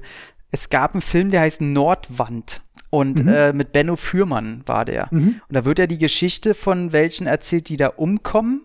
Und da war ja die Situation, dass die äh, halt Probleme hatten, sich abseilen wollten und genau wie hier in diesem Film hingen diese, ich weiß nicht, ob es ein oder zwei Bergsteiger waren. Ich glaube zuerst zwei. Einer schneidet sich dann ab, damit der an, damit das Seil hält und einer hängt da noch. Genau wie Clint Eastwood über diesem äh, Stolleneingang, wo dann George Kennedy kommt und er dann noch so hängt. Mhm. Und genau so war das wohl in echt gewesen, dass dieser Bergsteiger wirklich nur äh, ein Meter über diesem Stollen hing oder so und ein Meter davon entfernt und er konnte sich nicht abmachen und es gab einfach in der irgendwie die Hilfskräfte hätten zu lange gebraucht und der erfriert dann wirklich da oben. Auch dieser mhm. Shot wie es gezeigt wird, wie es inszeniert wird, ist genauso wie bei Nordwand später. Und da wollte ich mal nachhaken, ob Eastwood da eine Reminenz an dieses echte Geschehen, weil Geschehen ist es, glaube ich, 1900, also auf jeden Fall vor den 70ern. Irgendwie, weiß nicht, ob der in den 40ern war oder so. Ganz bekannt wohl damals. Und da wollte ich nochmal äh, nachprüfen, ob er da so ein bisschen dran gedacht hat und sich gedacht hat, oh, wenn der jetzt da hängt, das ist echt eine Scheißsituation, weil sonst kommt man doch darauf irgendwie nicht. Also fand ich schon sehr bezeichnend, hätte sein können. Ähm, ja. Genau, wir wollten noch zu einer anderen Tragödie kommen. Und zwar hat Eastwood hat sich ja trainieren lassen von einem Bergsteiger, der damals mit einer Dokumentation namens Solo, äh, die hat ihm sehr gefallen und den hat er sich halt rangeholt und hat gesagt, hier trainier mal und trainier mal auch die anderen und komm mal mit auf den Berg und pass ein bisschen auf. Und der, und da kamen dann noch ein paar andere dazu. Ja, verstehe. Solo und dann gibt es ja hier äh, Free Solo, diesen Oscar-prämierten Richtig. Bergsteigerfilm. Richtig, genau. Und da sind dann, hat er noch ein paar andere Bergsteiger geholt und da sind zwei ähm, Bergsteiger, die auch zum Beispiel, manche waren gleichzeitig auch Kameramänner. Die haben dann so Füllszenen gedreht und so nebenbei Szenen, der hat ihnen gezeigt, wie die Kamera geht und da waren zwei. Wie hieß der Herr nochmal? Oder wie hießen die beiden Herren? Da war das Problem auch, finde ich jetzt leider. Tut mir leid, ich hatte es nachgeguckt gehabt. Ähm, ich will die jetzt nicht falsch benennen, deswegen lasse ich jetzt die Namen einfach mal aus, die auch eher semi, was heißt semi wichtig sind. Nee, warte mal, ich nehme mir jetzt die Zeit, weil der Herr hat es verdient, benannt zu werden. Und zwar war das denn so, dass da zwei dieser Bergsteiger, die eben auch nebenbei drehen durften, wollten einen Steinschlag äh, filmen. Und die das haben sich. Ich mach's dann raus. Ja, ja hieß der Knowles. Knowles, Knowles, Knowles. David Knowles. Unter anderem David Knowles und Martin Boysen. Die zwei sollten äh, oder wollten das noch kurz drehen und dann äh, Boysen hat sich, glaube ich, äh, unten hingestellt und Knowles hat dann von oben halt Gummisteine runtergeworfen oder Plastiksteine und die haben das gedreht und hatten alles im Kasten und waren gerade dabei, das einzuräumen, das äh, Kameraequipment und Knowles äh, hatte wohl Boys, ist ja, einer von beiden hat schon der, genug Erfahrung, dass der so ein Knacken von Steinen Jans äh, vernommen hat, sich sofort an die Wand gestellt hat, müsste ein Boyles sein, genau. Und der kam, denn der hat einen Beckenbruch gehabt, da kamen dann halt wirklich Steine rein und ist so mit dem Schrecken davon gekommen. Allerdings der, äh, was war jetzt, David Knowles, der ist da leider verstorben. Und ähm, das Problem war dann halt gewesen, dass äh, das sogar so kalt war und alle nicht, die konnten überhaupt nichts machen die mussten die Leiche da auch bis nächsten äh, Morgen liegen lassen. Erst dann konnten sie sie abholen. Und das war dann ein riesen, riesen Thema, ähm, ob nu weiter gedreht wird, wie machen das denn Versicherungsdingens, also da gab's ein richtiges Problem. Clint Eastwood hat Schelte bekommen, äh, durfte er drehen, hätte er drehen sollen, hätte er denen überhaupt die Verantwortung geben sollen. Also da gab's ein riesen Bramborium, wie es natürlich immer ist, weil ist halt einfach eine Scheißsituation für jeden und für alles. Und das natürlich, äh, wenn man sowas denn immer hört, ist natürlich nicht das erste Mal. Ähm, auch Stuntman, Stuntman passieren heute noch schlimme Sachen. Man sagt nur, braucht nur Deadpool 2 oder Resident Evil, der letzte Teil, benennen. Ja, ist ein gefährlicher Job, müssen wir uns nichts vormachen. Genau, aber das war eigentlich, das Problem war eben, die waren keine Stuntmen, die waren äh, mhm. Bergsteiger, die da aufpassen mussten und da gab es dann halt eben die Frage, gehörte eben zu deren Job eigentlich im Vertrag auch, dass das deren Aufgabe war, eben Sachen zu drehen und so. Also mhm. ihr habt so ganz, ganz viele Sachen, wo sie Eastwood auch einen Strick drehen wurde, also die, wie Eastwood das Ganze sieht oder wie der darauf reagiert, da braucht man nichts vormachen, da kennt man den Mann. Natürlich tut ihm das wahnsinnig leid, der stand auch unter Schock, aber er ist halt ein Arbeiter und sagt halt ganz schnell, lass uns gucken, dass es nicht noch schlimmer wird und die Scheiße halt zu Ende drehen. Also, ähm, mhm. und hat er dann halt auch gemacht. Und ja. Und ich muss sagen, die eine Szene, wo er beim Training zwischen diesen zwei Wänden, zwischen diesen beigen, äh, was ist denn so, oh, beige Kalkstein, so ist das, ne? Wo er denkt, so, so die Death, mhm. Death Valley-Gestein, diese rötliche, ähm, wo er dazwischen erinnert mich immer auch sehr natürlich auch durch die Lokalität an äh, Mission Impossible 2, ne, den Anfang. Mhm. Und äh, oh. allein wie er da so locker hängt, das macht nämlich äh, Tom Cruise auch einmal, wo er nur sich mit den Knien so an eine Kante hängt und die Arme so relativ locker frei hängen lässt. Nicht beide auf einmal, da ist Tom Cruise natürlich cooler, äh, natürlich der äh, 1,74 große Tom Cruise. Ähm, ich bin selber nur ein Zentimeter größer. Ja, ich glaube, diese letzten Minuten, die werde ich mir noch sehr oft angucken und das davor glaube tatsächlich nicht. Das ist nicht ganz so meins. Gehört alles für mich zusammen. Also war für mich eine schöne Wiedersichtung. Habe den einmal schon vor Jahren mal bei einer TV-Ausstrahlung äh, mal gesehen. Nee, war, war ein schöner Anlass, den endlich mal wieder rauszukramen und vor allen Dingen halt mal ein bisschen Beachtung zu schenken, neben all den typischen Eastwood-Filmen, die man dann sonst immer so herauskramt. Hm. Also ich finde es halt sehr schön, dass man da mal wirklich einen Film hat, eben, ich weiß, ich äh, hab's jetzt mit dem Thema, aber diese Bergsteiger-Action, in anderen Filmen ist es immer so sehr verbunden mit dem Thema Schnee und irgendwo mhm. eingesperrt sein und irgendwas, irgendein Unfall passiert, weswegen die Leute stark eingeschränkt sind. Oder man hat eben eine realistische Geschichte, wie eben K2 oder so, wo Leute, aber dass du mal einen Film hast, der nicht auf einer wahren Geschichte beruht und wo das Bergsteigen an sich schon Action oder Gefahr genug ist, hm. hat man halt so wahnsinnig selten.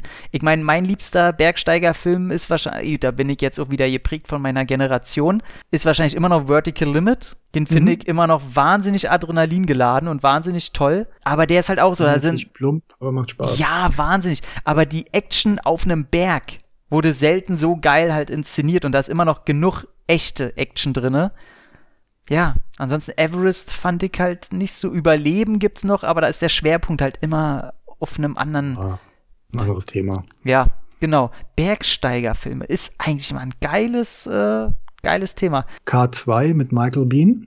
Ist äh, zu lange her, fand ich ein bisschen dröge, glaube ich, damals. Aber ähm, Michael Bean ist halt, also zu der Zeit für mich auch einfach immer eine sichere Nummer geht mir ganz genauso, der fällt mir nur gerade nur ein. Und vor kurzem gab es ja noch ähm, Everest hier mit Jack Genau, den Nike ja gerade auch schon benannt gehabt. Genau. Ähm, der war, äh, ist einfach ein guter Film. Aber da weiß man auch genau so, wie, wie das da aufgezeigt ist. So ist das halt wirklich alles passiert. Und dann habe ich immer so ein, ha so, so, so ein Kloß im Hals, wenn ich mir denke, weil Mhm. das ja sehr gut recherchiert wurde, was da passiert ist. Und das ist dann immer so, oh, das ist so Elendstourismus auf hoher Ebene, wo ich dann immer sage, Hm, Mm. Ich weiß, was du meinst. muss ich mir, muss ich, dann will ich nicht mal Fan von dem Film sein, weil das so was wie am Leid von anderen auf einer Ebene, in Anführungszeichen, aufgeilen, die mir nicht so gefällt. Ich will nicht Fan von einer Tragödie sein. So, ist nicht cool. Deswegen lieber Clint Eastwood als Chauvinistenschwein. Da kann ich schon sehr, da, bin ich dabei. Naja. So, hast du noch irgendwas zu sagen zu Im Auftrag des Drachen? Nö, den haben wir jetzt ausführlich und auch erschöpfender besprochen, als ich eigentlich gedacht habe. Da bin ich ja mal gespannt, was wir bei unserem Ne? zweiten haben. Denn was hat denn der Manu von dir gewollt, dass du dir raussuchst? also ich, ich, ich habe jetzt eigentlich ja äh, Verrat begangen, ne? Verrat an meinem ganzen Filmglauben, denn der liebe Manu, schönen Gruß nochmal, auch an Peter natürlich, äh, wollte, dass ich einen Film von Ringo Lam oder Ringo Lam bespreche und wie natürlich jeder, der auch nur ansatzweise von sich behaupten will, dass er Filmwissen besitzt, weiß natürlich, dass dieser Herr Van Damme-Filme inszeniert hat. Und ich, Idiot, nehme keinen Van Damme-Film. also das ist so, das darf ich dem, dem John Claude nie sagen. Ich glaube, der ist ganz doll böse, wenn ich wieder mit ihm telefoniere. Äh, das geht so nicht. Aber, denn ich habe Prison on Fire in meiner Sammlung gehabt und ich wusste, wenn ich den jetzt nicht gucke, landet der vielleicht auf meiner Watchliste für in zehn Jahren oder so. Weil es gab für mich einfach keinen Grund, außer Shao Yun Fat vielleicht, den gucken zu wollen. Und Shao Yun Fat ist, äh, ich mag den sehr, aber für mich immer noch kein Grund, einen Film unbedingt gucken zu müssen. Demzufolge habe ich mir Prison on Fire einverleibt und es geht darum.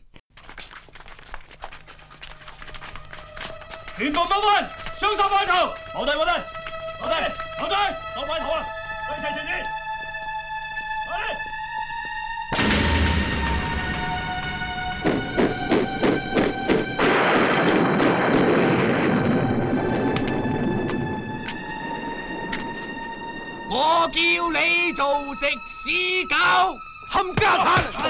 你冇乱嚟啊！坐翻低，你唔好逼。 Caillou muss ins Gefängnis, da er unbeabsichtigt den Tod eines Ladendiebes verschuldet hat. Der sensible junge Mann mit der Nummer 51910 hat große Mühe, sich dem brutalen Knastalltag anzupassen.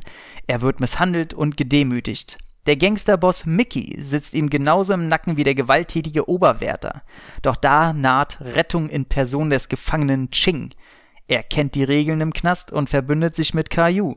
Alle Zeich Zeichen deuten auf einen blutigen Kampf gegen ihre Peiniger. Ja, ist ganz schön äh, ausschweifend erzählt, weil der Film ist eindeutig weniger Knastkampf der Insassen als eher Kampf gegen den Alltag in einem Knast und damit sehr viel ruhiger, als der Text vielleicht im ersten Moment deuten mag. Aber bevor wir ihn ausklabüstern, äh, wie fandest du ihn, lieber Markus? Hm, Ich hatte die ersten, ich, ich brauche bei, ich denke, da bin ich einfach verdorben. Als, als 80er Jahre Fan der chinesischen Kung-Fu-Filme, seien es die ganzen Jackie Chan, Sammo Hungs und so weiter, waren für mich asiatische oder chinesische Filme in erster Linie halt diese Prügel- und Kampffilme. Ich denke, sobald Filme dieser Art das quasi rausnehmen und äh, sich auf ihre Handlung konzentrieren, brauche ich immer noch einen Moment, um reinzukommen. Um Gottes Willen, ich liebe Sachen wie Infernal Affairs. Ich, ich mag auch andere Ringo Lamb-Filme, die ich kenne, nicht missverstehen. Aber wenn ich dann so ein, so, so ein High-Concept habe wie ein Knastfilm oder so, dann bin ich, dann denke ich in erster Linie an sowas wie hier äh, Prisoner mit Jackie Chan, wo er dann, äh, dann auch ständig irgendwie das Ganze in ja harten Schlägereien oder in sonstigen Gewaltakten irgendwie aus immer passiert. Während der Film ja offenbar ein relativ, er hat ja dafür auch ein bisschen Prügel kassiert, äh, einen sehr ungeschönten Blick auf den, äh, das chinesischen Knastalltag geworfen hat. Und bei sowas brauche ich immer, muss ich zugeben, einen Moment, um äh, meine westlichen Sehgewohnheiten an die äh, chinesischen Sehgewohnheiten anzupassen. Also das, das Overacting, das sie haben, die haben ja mal eine sehr theatralische Art, etwas zu spielen. beißt sich dann für mich immer mit den tragischen und äh, dramatischen Elementen in solchen Filmen. Brauche einen ganzen Moment Zeit. Aber wenn ich dann erstmal drin bin, mich darauf eingelassen habe, muss ich dann zugeben, dass er mir dann zunehmend immer besser gefallen hat. Und als er dann fertig war, er hatte auch so ein bisschen Nachgang. Also er ist immer noch so, selbst am nächsten Morgen, nächsten Abend habe ich immer noch das Gefühl, irgendjemand pustet in, in den Ballon noch ein bisschen Luft rein, dass er noch so ein bisschen größer für mich geworden ist, weil ich dann ja die Ernsthaftigkeit dann deutlich besser zu schätzen wusste. Okay. Am Ende, ich mochte ihn. Ich will ihn mögen. Aber für mich äh, versandet der, glaube ich, im, im gut gemeinten Mittelmaß. Also man muss dazu sagen, Prison on Fire, wie du schon gesagt hast, der hat krasse Wellen geschlagen. Und das wusste ich vorher nicht. Der war mordserfolgreich und hat auch dazu geführt, dass man sich mit dem Thema Gefängnisse auseinandergesetzt hat im Land und dass wirklich andere Gesetzmäßigkeiten entworfen und durchgesetzt wurden. Also der, der Film hat eine Bewegung losgetreten auf politischer Ebene, die äh, ich vorher überhaupt nicht äh, im, im Sinn hatte oder gar nicht wusste. Ich dachte, das ist ein Film, ja, der war ein bisschen erfolgreich, aber der war, der war richtig erfolgreich. Also, das, also und hat äh, Ringo Lamb halt, das ist der Film, den man gesehen haben muss, wenn man von äh, Ringo Lamb spricht, scheinbar. Ich hatte natürlich zusätzlich, hatten wir auch schon im Vorfeld besprochen, das äh, Problem, natürlich der Van Damme-Film in Hell, eben mit Van Damme, den habe ich natürlich vorher gesehen. Und man muss jetzt auch nun mal eingestehen, in den vielen Jahren zum selben Thema hat Ringo Lamb wohl äh, im Nachtrag nicht mehr allzu viel zu erzählen gehabt.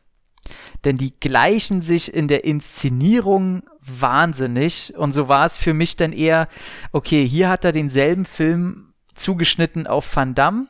Und das mhm. ist im Grunde der Film, den er schon vor, äh, den er 20, 25 Jahre vorher schon gemacht hat, nur zugeschnitten auf Chow Yun Fat der hier ja. im große äh, eigentlich die äh, sind beides Hauptrollen. Ich würde sagen, Show Yun Fat hat eine wahnsinnig große Nebenrolle, anstatt äh, dass die zusammen die Hauptrollen haben. Also man geht halt auf den emotionalen Charakter des, des wie heißt er hier, Caillou, geht man halt eher ein, anstatt auf Chow Yun Fat. Also das. Der, der Caillou ist ja eher die äh, Projektionsfläche für uns als Zuschauer, der ja genau, auch quasi genau von Anfang an mit in den Knast reingeht und wir erleben ja an ihm quasi mit, wie wir uns damit auseinandersetzen, wie wir uns in diesem Knast sozialisieren, wie wir versuchen, nicht aufzufallen da drin. Eben. Und das Problem ist auch noch zusätzlich, wie viel Knastfilme haben wir schon gesehen? Und das ist nun mal ein Thema, was man in der Variation nicht allzu weit ausweiten kann, weil die Grenzen in der Realität nun mal gegeben sind und die Grenzen in einem Gefängnis eben klar abgesteckt sind. Mhm. Und alles, was darüber hinausgehen sollte, ist halt schnell unrealistisch, schnell Comic, siehe, um bei Van Damme zu bleiben, mit stählernder Faust. Und da äh, kann man das denn nur noch semi-ernst nehmen, das Ganze. Ich meine, gut, bei Stehender Faust ist das Drehbuch von David S. Goya äh, geschrieben worden. Äh, braucht man nichts mehr zu sagen. Aber mhm. ähm, wenn du das realistisch halten willst, kannst du eben nicht allzu viel erzählen. Und wenn du bestimmte Wegbereiter einfach noch nicht gesehen hast, und dann hast du aber viele in den 80ern, in den 90ern und bis heute noch gesehen, die kommen ja heute immer noch zuhauf raus, aber die ändern sich trotzdem nicht groß äh, Shot, wie heißt der Shotcaller war so der letzte, den ich glaube ich als äh, mhm. äh, Gefängnisfilm, der noch ein bisschen probiert hat, was andere zu erzählen. Aber äh, im Grunde ist es immer derselbe Brei und das ist halt leider hier nicht anders. Nur man muss es auch wieder sagen, ey, Shao Yun Fat, du charismatischer kleiner Scheißer. Also der könnte auch einen Mülleimer spielen und du sitzt da und klatschst und gibst Standing Ovations. Also der Typ braucht nix machen und dominiert die Leinwand weiß es gar nicht, weil der ist, der ist vor oder nach A Better, nee, ein Jahr nach A Better Tomorrow rausgekommen. Ja. Also er war dann schon, er hat sich dann schon seinen Status als coolste Socke schon erarbeitet. Was man auch und merkt. Das scheint, das scheint ihm ein ordentliches Selbstbewusstsein zu geben zu haben, dass er dann auch hier in seine Rolle transportiert, weil vom ersten Moment an, in dem er ja ähm, mit seinem Gipsbein ja. Er spielt, er kommt, glaube ich, gerade frisch von der Krankenstation, ja. hat aber schon gleich in den ersten Momenten äh, hier Käse Sprüche auf der Lippe, die er jedem, der ihn fragt oder eben nicht gefragt hat, um die Ohren schmeißt. Auch den Wärtern halt, ne? Oder die aufpassen sollen. Also er hat ja wirklich äh, äh, Respekt hat er ja vor den wenigsten. Ja, aber die Wärter lassen ihn ja gewähren. Also sie wissen ja genau, wer er ist. Also sie wissen aber auch, er schwätzt nur, aber ist er sonst ein friedlicher Kerl. Er tut ja hier sonst keinem was. Ja. Aber ja gut, das ist ein Status, den man sich erstmal erarbeiten muss. Und das macht Herr Chow so rum. Jun Fat ist ja. ne? Mhm. Ich komme ja, Ja, ein bisschen ja. durcheinander, Ja, welcher ja, Reihenfolge. ja, Herr Chow. Ähm, ist er wieder genau der Richtige. Und sobald dieser Mann sein äh, schelmisches Grinsen aufsetzt, Ey, das ist so brutal. ja. Aber ähm, wie, wie siehst du denn mein Problem halt mit dem Film? Weil natürlich ist die Geschichte, die ist ja handwerklich gut inszeniert. Auch die Hauptfigur. Äh, man sieht ja auch die Szenen, wie er halt diesen, diesen Totschlag quasi. Ah, nee, ist ja kein Tod, ist ja Mord, ne? Ist das Mord oder Totschlag, weswegen sie ihn reinhauen? Totschlag. Totschlag. Weil das ist ja kein, das ist ja kein ja, Vorsatz. ja, das ist genau, ja- genau. Den fand ich ganz schön hart inszeniert. Also du siehst ja äh, halt der Laden von seinem, weiß gar nicht, von seinem Vater oder so wird überfallen oder vom Vater Genau. seiner Verlobten oder? Nee, von seinem. Von so ein paar Rüpel, von so einem Idioten und er rennt halt hinterher, weil sich der Vater da halt verletzt hat, will er nochmal hinterher und die nochmal überrannen, wo ich mir auch denke, bist du bescheuert, die sind zu viert oder zu fünft. Und ähm, sind ja schon weg. ja, Sie sind ja schon weggerannt. ja, genau. Er will dann halt und der eine, äh, die wollen sich dann wieder prügeln und der eine rennt halt oder fällt halt so ein bisschen, so eine Mischung aus beidem auf die Straße und wird sofort von so einem Laster erwischt und du siehst halt, wie sie, wie der Laster die Leiche hinterherzieht und diese Blutspur über die Straße zieht. Und ich dachte, buh. Und da habe ich noch erwartet, dass der Film um einiges härter wird in seiner Bildsprache. Und da fand ich, das ist, glaube ich, mein Problem, wenn man spätere Werke gesehen hat. Der ist in seiner Figurenzeichnung nicht sonderlich hart. Auch diese zwei Gangsterbosse, die ja da konkurrieren im Gefängnis. Also die müssten schon, also würde ich die, würde ich denen begegnen, müssten die mir erstmal mit Handlungen auch aufzeigen, warum ich vor denen jetzt Respekt haben sollte. Also die, weiß ich nicht, der eine so ein schmierbäuchiger Anwaltsgelackter, irgendwie hatte ich das Gefühl. Also einfach vom Ersteindruck. Und der andere wirkt wie so ein kleiner Kampfzwerg, der denkt, er wäre hart drauf, weil er sich mal hat tätowieren lassen. Also irgendwie, äh, also da weiß ich nicht, ich habe Cellbrock vom 99 gesehen, also da können sie mir jetzt nicht damit kommen. Nee, fand ich nicht berauschend und ich muss. Aber das ist beispielsweise ein Film, der, der, der, der Knastfilm-Klischees ein bisschen dehnen konnte. Das muss man ja lassen. Ja, stimmt. Aber ich muss auch sagen, selbst am Ende fand ich die ganzen, in Anführungszeichen, nee, nicht in Anführungszeichen, die Bösewichte in diesem Film nicht böse genug, nicht hart genug, nicht, äh, äh, die haben mir einfach null Angst gemacht. Also, ich bin ja selber nur ein kleiner Steppke, aber wäre ich jetzt so jemand mit, äh, der ein bisschen äh, mehr Power hätte und ein bisschen Durchsetzungsvermögen sich ein bisschen wehren könnte, sag ich mal, ich hätte überhaupt keine Angst vor denen gehabt. Also die haben mir das nicht gegeben, dass die da jetzt äh, groß den Knast regieren. Nicht jeder von uns ist auf den Straßen von Berlin groß. Oh Gott, oh Gott, nein, ey, die hätten mir wahrscheinlich, ich wäre reingekommen, ich hätte genau diese Attitüde an den Tag gelegt, dann hätte ich wahrscheinlich die, das erste Messer in der Rippe gehabt, dann hätte ich na, gesagt, alles klar, was wollen Sie essen, Sir? Hi, hi, so, wahrscheinlich so rum. Ey, da will ich gar nicht sagen, aber ist ja ein Film und dann will ich Bösewichte haben, die natürlich auch einer Leinwand entsprechen. Und das waren die für mich nicht. Die wirkten eher so, als wären die Ja. die Gehilfen des Bosses, den es irgendwo groß noch wirklich gibt. Ja, ja, ja, okay, ich weiß, worauf du meinst. Das, da merkst du aber, wie wir halt auch äh, durch, durch die Knastfilm-Klischees auch geschult sind. Der Film versucht ja halt ähm, auch eher dann klassisches Knastdrama zu sein. Und wenn in China halt eben der normale Knastinsasse halt auch ein schmierbäuchiger Kerl mit Brille ist, Hm. würde das hier bei uns in einem deutschen Knastfilm auch nicht viel anders aussehen. Ja, der hat vielleicht ein bisschen, die wir hätten halt ein gewisses Alter. Bei uns sind die Leute mit äh, Mitte 50 ein bisschen wettergegerbter und ein bisschen faltiger. Das während muss man Chinesen ja mal zugestehen, auch im hohen Alter immer noch eine gewisse Jugendlichkeit ausstrahlen, Mhm. auch wenn sie wohl körperlich langsam ein bisschen älter werden. Das ist jetzt kein Vorurteil oder so, das ist einfach so ein Eindruck, den, der sich mir halt aufdrückt. Und klar, dann wirken die wahrscheinlich dann wenig bedrohlich. Und gerade, und irgendwelche muskelbepackten Zwei-Meter-Riesen in einem Knast, der ja äh, so hart ist, dass er offenbar auch nicht genug zum Fressen haben meistens, wäre dann halt auch ein bisschen merkwürdig, weil da ist es ja nicht so mit Resozialisation, dass sie da viel Sport treiben können und äh, lernen, an sich selbst arbeiten zu können. Die sollen ja wohl wirklich durchaus als unterdrücktes Volk in diesen harten Knästen gezeigt werden. Na, aber auch, ich sag mal, ähm, ich, vielleicht hat es bei mir auch einfach an zwei, drei Szenen gefehlt, wo also Shao Yun Fat hat ja wirklich eine große Klappe zu allen. Und selbst zu den zwei Gangsterbossen hat er die ganze Zeit eine große Klappe. Und da habe ich die ganze Zeit erwartet, so, dass er bei das bei allen macht und er macht das einmal beim Boss und kassiert. Aber das passiert auch nicht so richtig. So erst wenn er halt sich bei einer echten Prügelei halt zwischen die Leute stellt und das passiert ja glaube ich in der Mitte, ne? Wo denn die erste Knastschlägerei passiert da in diesem ist das Waschraum, ist das doch ein Waschraum ist das, Mhm. ne? Mhm. Wo dann ja mal ein bisschen Action passiert, die ich dann auch echt gut finde, da man sieht, wie verzweifelt die Hauptperson ist. Also Chow Yun Fat, Chow Yun Fats Charakter sagt ganz schnell, wie er sich benehmen sollte, aber der andere kann es noch nicht, weil er so von Emotionen ergriffen ist, aus purer Angst.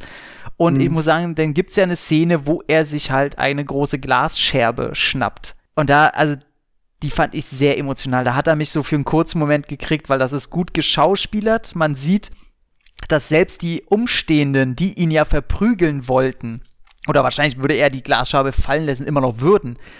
Selbst bei allen merkt man, da ist jetzt irgendwo gerade eine Grenze überschritten. Der Typ ist fettig, unberechenbar und keiner will so wirklich an ihn ran. Und äh, das fand ich echt wahnsinnig gut. Und er will sich ja dann auch noch selber umbringen. Das ist noch so, das, oh, ich denke, oh, das ist gerade so eine eklige Szene. D- Blend einfach um, damit die vorbei ist. Weil die ist gerade genau so emotional, wie ich eigentlich den ganzen Film haben wollte. Der, der zeigt jetzt mir gerade wirklich ein Extrem. Und wirklich eine, eine eklige Reise, die halt echt im Moloch des menschlichen Seins endet. Aber das hat mir der ganze Film davor nicht gezeigt. Aber die Szene war geil. Wa- Was, was es mir immer so schwer gemacht hat, einzutauchen, ist, wenn solche Filme realistisch sein wollen, dieser Knast wirkt trotzdem so steril. Ja. Es sind immer trotzdem immer so weiße Wände. Es, es, es wirkt nicht, ich weiß nicht, vielleicht liegt es an mir, aber ich erwarte dann auch immer mehr so versiffte Bilder, so harte Kantigkeit und so weiter. Aber die laufen da halt alle in ihren dünnen Leinenklamotten rum. Es Mhm. wirkt immer so luftig. Äh, draußen scheint meistens die Sonne. Ähm, da drin ist alles sauber und so weiter. Ich hätte es mir ein bisschen, ein bisschen ekliger und dreckiger Ja. vorgestellt, damit ich dann halt auch ähm, mehr damit damit, damit es greifbarer für mich wird, dass das dann wohl ein hartes Leben ist. Klar, was die da zum Teil erleben untereinander, das macht, macht, ähm, macht schon klar, dass da nicht nur Friede, Freude, Eierkuchen herrscht. Aber wenn ich an harte Knast, Knäste denke oder Knastfilme denke, dann denke ich hier an den, habe ich letztes Jahr gesehen, äh, A Prayer Before Dawn. Hm, hab ich noch nicht gesehen. Ja, in dem halt ein, ein Brite in einem thailändischen Knast landet. Dem Thai-Boxen, das Ding denn? Genau. Mhm. der transportiert halt das, was ich eigentlich von, was äh, Prison on Fire machen will, aber gut, was weiß ich schon über, Chin über das chinesische Justizsystem, wie es da drin wirklich aussieht. Ja, aber da sind auch so einzelne Szenen, die mich denn eben gestört haben, die eben diesen Eindruck vermitteln, weil allein man hat manchmal das Gefühl, die sind da irgendwie zu sechs und zu siebt auf eine Station, können da aber wie auf einer Klassenfahrt machen, was sie Mhm. wollen. Und Shao Yun Fat kriegt einen blitzeblanken äh, K- Kack. Äh, äh, äh, Sessel, wo er sich raufsetzen kann, weil er eher so, ein- so, ein- so ein eingegipstes Bein hat, kann da in Ruhe kacken, während der andere äh, schon wieder das Klo säubern soll, aber das Klo sieht ja so schon immer ziemlich sauber aus für so einen Knast.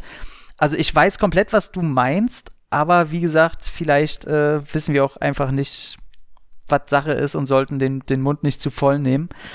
Ähm, aber diese Kantigkeit, die mir eben auch in den Charakteren gefehlt hat, fehlt mir da auch. Der ist halt so durchgängig eben so, so, so ein Mittelmaß und es tut mir so weh, denn es gibt ja noch die letzten zehn Minuten.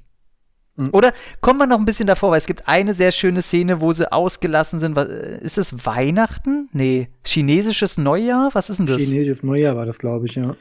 Wo, wo äh, alle so ein bisschen ihren Frust vergessen und alle so ein bisschen. Man hat ja sowieso zwischendurch immer mal wieder Szenen, die aufzeigen, okay, wir agieren hier alle gegeneinander. Aber es braucht nur wenige Faktoren, die uns wieder zusammenwachsen lassen. Jedenfalls, wenn wir ein gemeinsames Ziel haben. Wie es danach wieder aussieht, weiß natürlich keiner. Aber man hat immer das Gefühl, alle halten sich auch die Option äh, zurecht, dass man mal auch kurz zusammen agieren muss. Ja, im Zweifel sind sie alle gegen das System und gegen die Werte. Ja, also untereinander ihre Streitigkeiten, aber halt auch äh, gemeinsam im Knast gegen das, was von außen halt auf sie einwirkt. Mal gut, man darf aber auch nicht vergessen, der Film deckt einen Zeitrahmen von drei Jahren, glaube ich, ab. So Mhm. lang war, glaube ich, die Haftstraße unserer Hauptfigur. Ja. Das das schafft er dann halt an, offenbar nicht, nicht rüberzubringen, dass du manchmal halt einen größeren Zeitsprung hast, in dem sich natürlich auch die Sympathien so immer so ein bisschen verschieben konnten. Das musst du dann immer so als gegeben halt auch so ein bisschen hinnehmen. Und ich muss mal eine ganz blöde Frage stellen. Sag mal, Tony Loing, kenne ich den aus The Better Tomorrow? Aus dem dritten. Okay, deswegen habe ich den vergessen. Das ist, das ist, der mit der dicken Brille und dem dicken Verband auf dem Kopf im Finale. Nee, nee. Oder der Freund Better, von Joy Better Tomorrow 3 ist äh, aus meinem Gehirn gebrannt. Genau, und da gibt es eine sehr schöne Szene, wo sie eben zusammen unter Männern tanzen und in Zeitlupe Mhm. glücklich sind und so. Und das ist auch, wenn, auch typische Klischeeszene, ne? Dann gibt es die Szene, wo Shao Yun Fat äh, äh, ein, ein, ein Kerzchen anmacht oder da so ein paar Streichhölzer oder was äh, an, als Gedenken an seine Frau, die er ja umgebracht hat, wie er total ohne Drama erzählt.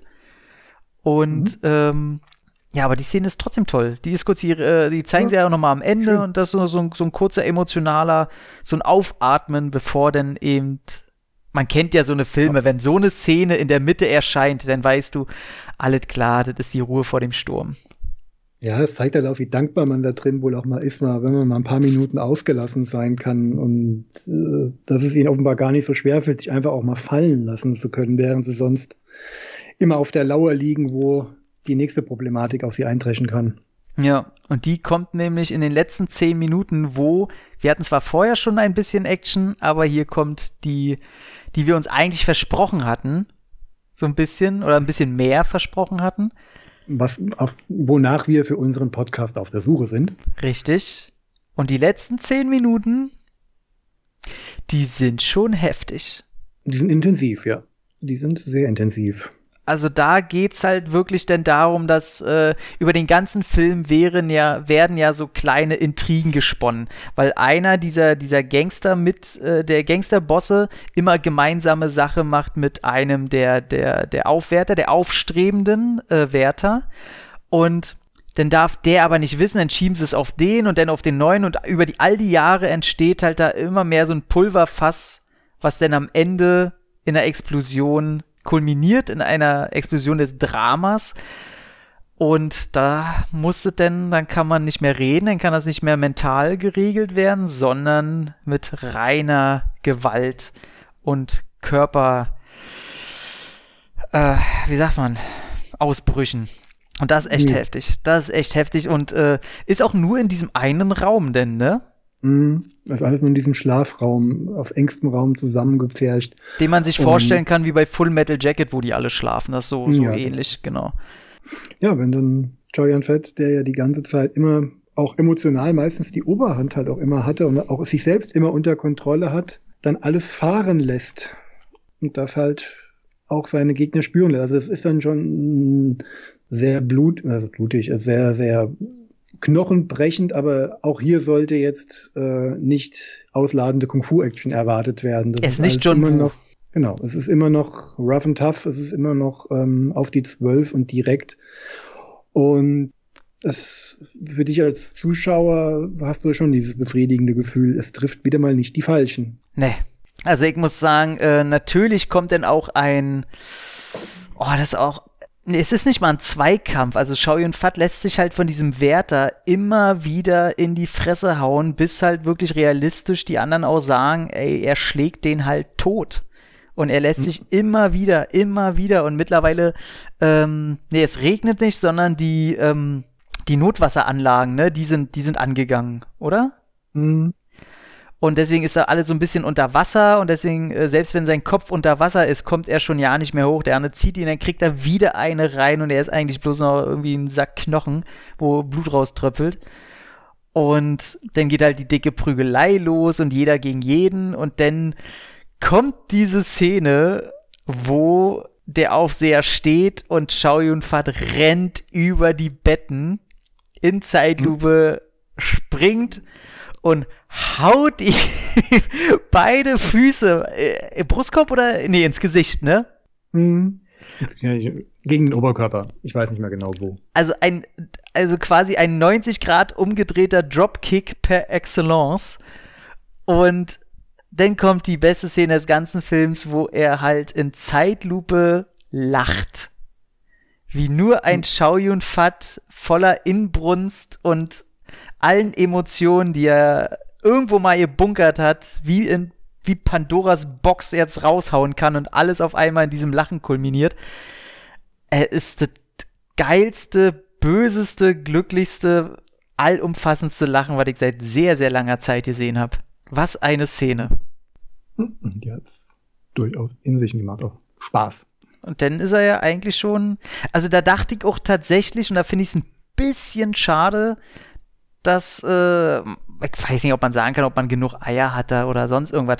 Für mich war in diesem Moment Chow Yun Fats Figur tot.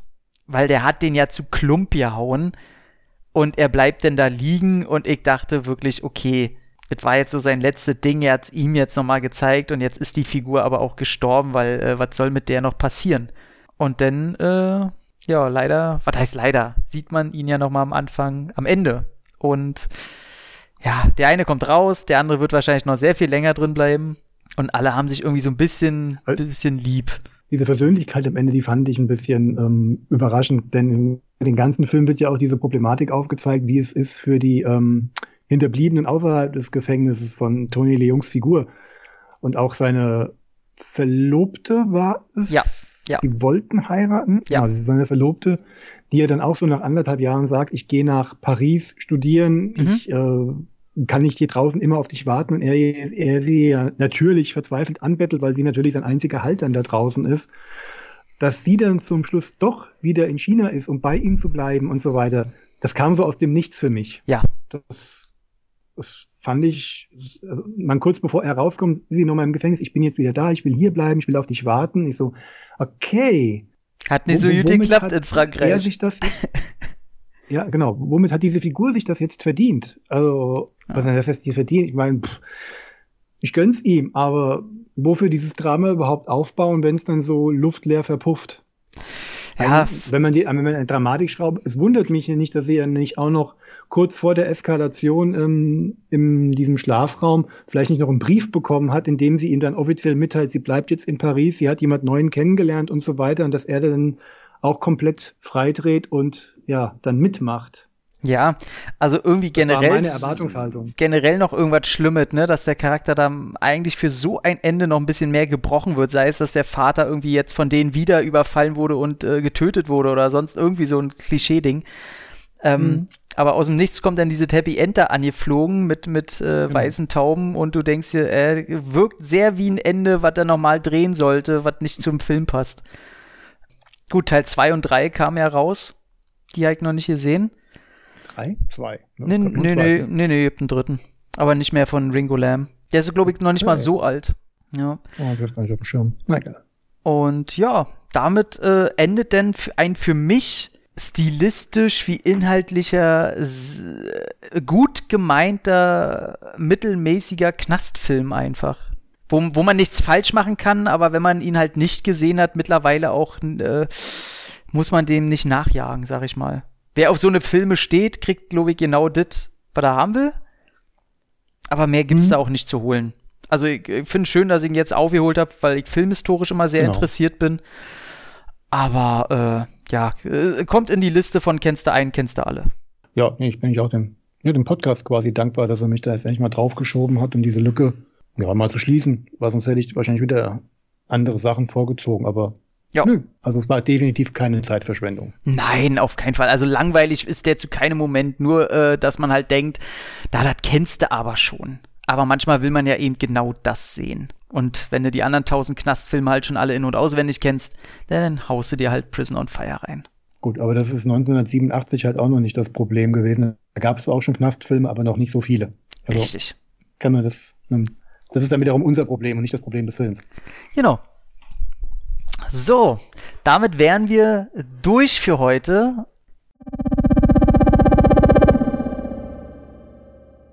Also Tom, von dir würde ich mal gucken, du fischst mal im Pool der stirb langsam Klone. Ich hätte Boah, gerne da einen. gibt's ja Tausende, ey. Eben. Es gibt, wel es gibt welche für die Videotheken, es Nee, gibt welche für nee, die ich hab schon, ich hab schon, ich hab schon. Ich hab schon. so Ich, schnell kann es gehen. ich weiß komplett. Oh, da will ich am liebsten. Mm, da will ich am liebsten zwei nehmen, weil die sehr zusammenhängen. Aber gut. Ja. Gut, dann was ich- möchtest du von mir? Ich würde gerne von dir einen Film mit Tom Berenger haben. Okay, Und sollten wir da keinen finden, habe ich schon. möchte ich, dass der ähm, Film in irgendwelchen eisigen Wäldern spielt. Oder auf jeden Fall Schnee eine große Rolle spielt. Nee, eisige Wälder. Ich will, dass der irgendwie in Eisen. Können natürlich irgendwie auf bergmäßig und so spielen. Ähnlich wie bei Auftrag des Drachen. Aber eisig Schnee. Sagen wir, nee, ich sage Schnee. Schnee muss das Element sein, falls wir keinen Tom Berenger-Film finden. Gut. Ich, ich gehe davon aus, wir finden einen Tom Berenger-Film, dann weiß ich ja schon, was du mir beim nächsten Mal dann gibst. Nee, gut. Lass Okay. uns die fünf Minuten nehmen wir kurz. Ich gucke bei Tom Berenger mal rein, weil ich habe einen Film mit ihm gesehen, der mich äh, sehr positiv überrascht hat. Nee, das hast du ja gesagt, dieser Hunted. Genau, der im Original Blood and Money heißt, ja. Mhm. So was hat denn der hier so gemacht? Pff, genau, er, er muss auch nur mit Tom Berenger sein, ne? Ob er jetzt der Hauptheld ist oder so, ist äh, egal. Ey, quatscht uns mal voll. Wir merken das immer wieder, wenn ihr ähm, uns tolle Bewertungen gebt, wenn ihr irgendwas kommentiert oder so.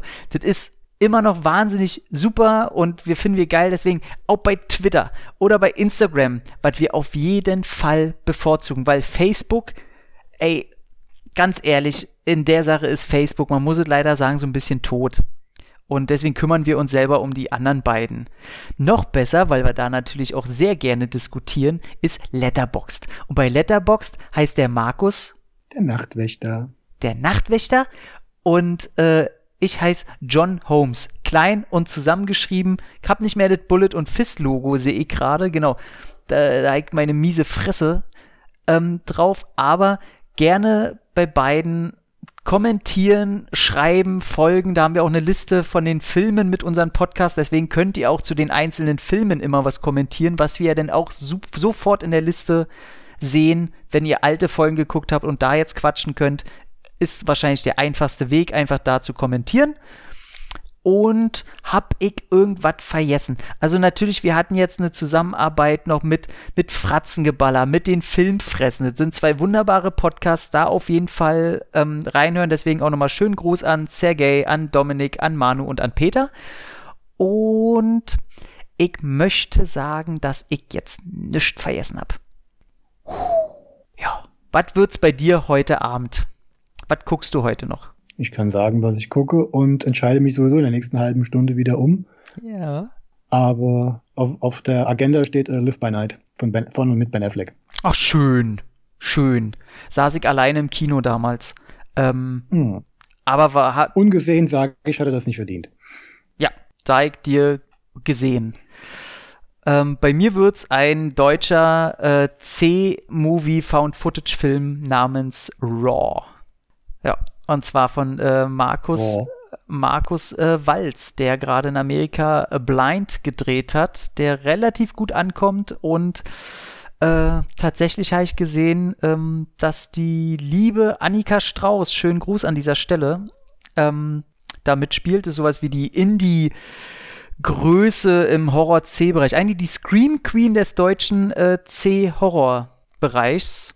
Und äh, mit ihr durfte ich öfter schon mal quatschen, weil wir uns auf Presse, äh, Vorführung, bei Pressevorführungen getroffen haben. Eine sehr, sehr liebe, nette Person, deswegen cool. Und ist immer wieder komisch, wenn man Leute in Filmen sieht, die man kennt. Kann ich immer noch nicht mit umgehen. Ja, deswegen, den Cool ist eine Trilogie, ist eine Found-Footage-Trilogie und äh, macht bisher tatsächlich nicht den schlechtesten Eindruck. Ich habe schon ein bisschen geguckt. doch gut. Zehn Minuten oder so hab ich reingeguckt. Ja, cool. Dann sind wir durchgekommen. Ich freue mich, dass wir, äh, gestern hätten wir eindeutig nicht so gute Laune gehabt wie heute. Wir waren, wir waren heute ganz gut drauf. Freut mich. Und äh, ja, bis zum nächsten Mal. Habt euch alle lieb und äh, wie immer, Küsschen aufs Nüsschen. Macht's gut. Tschüss.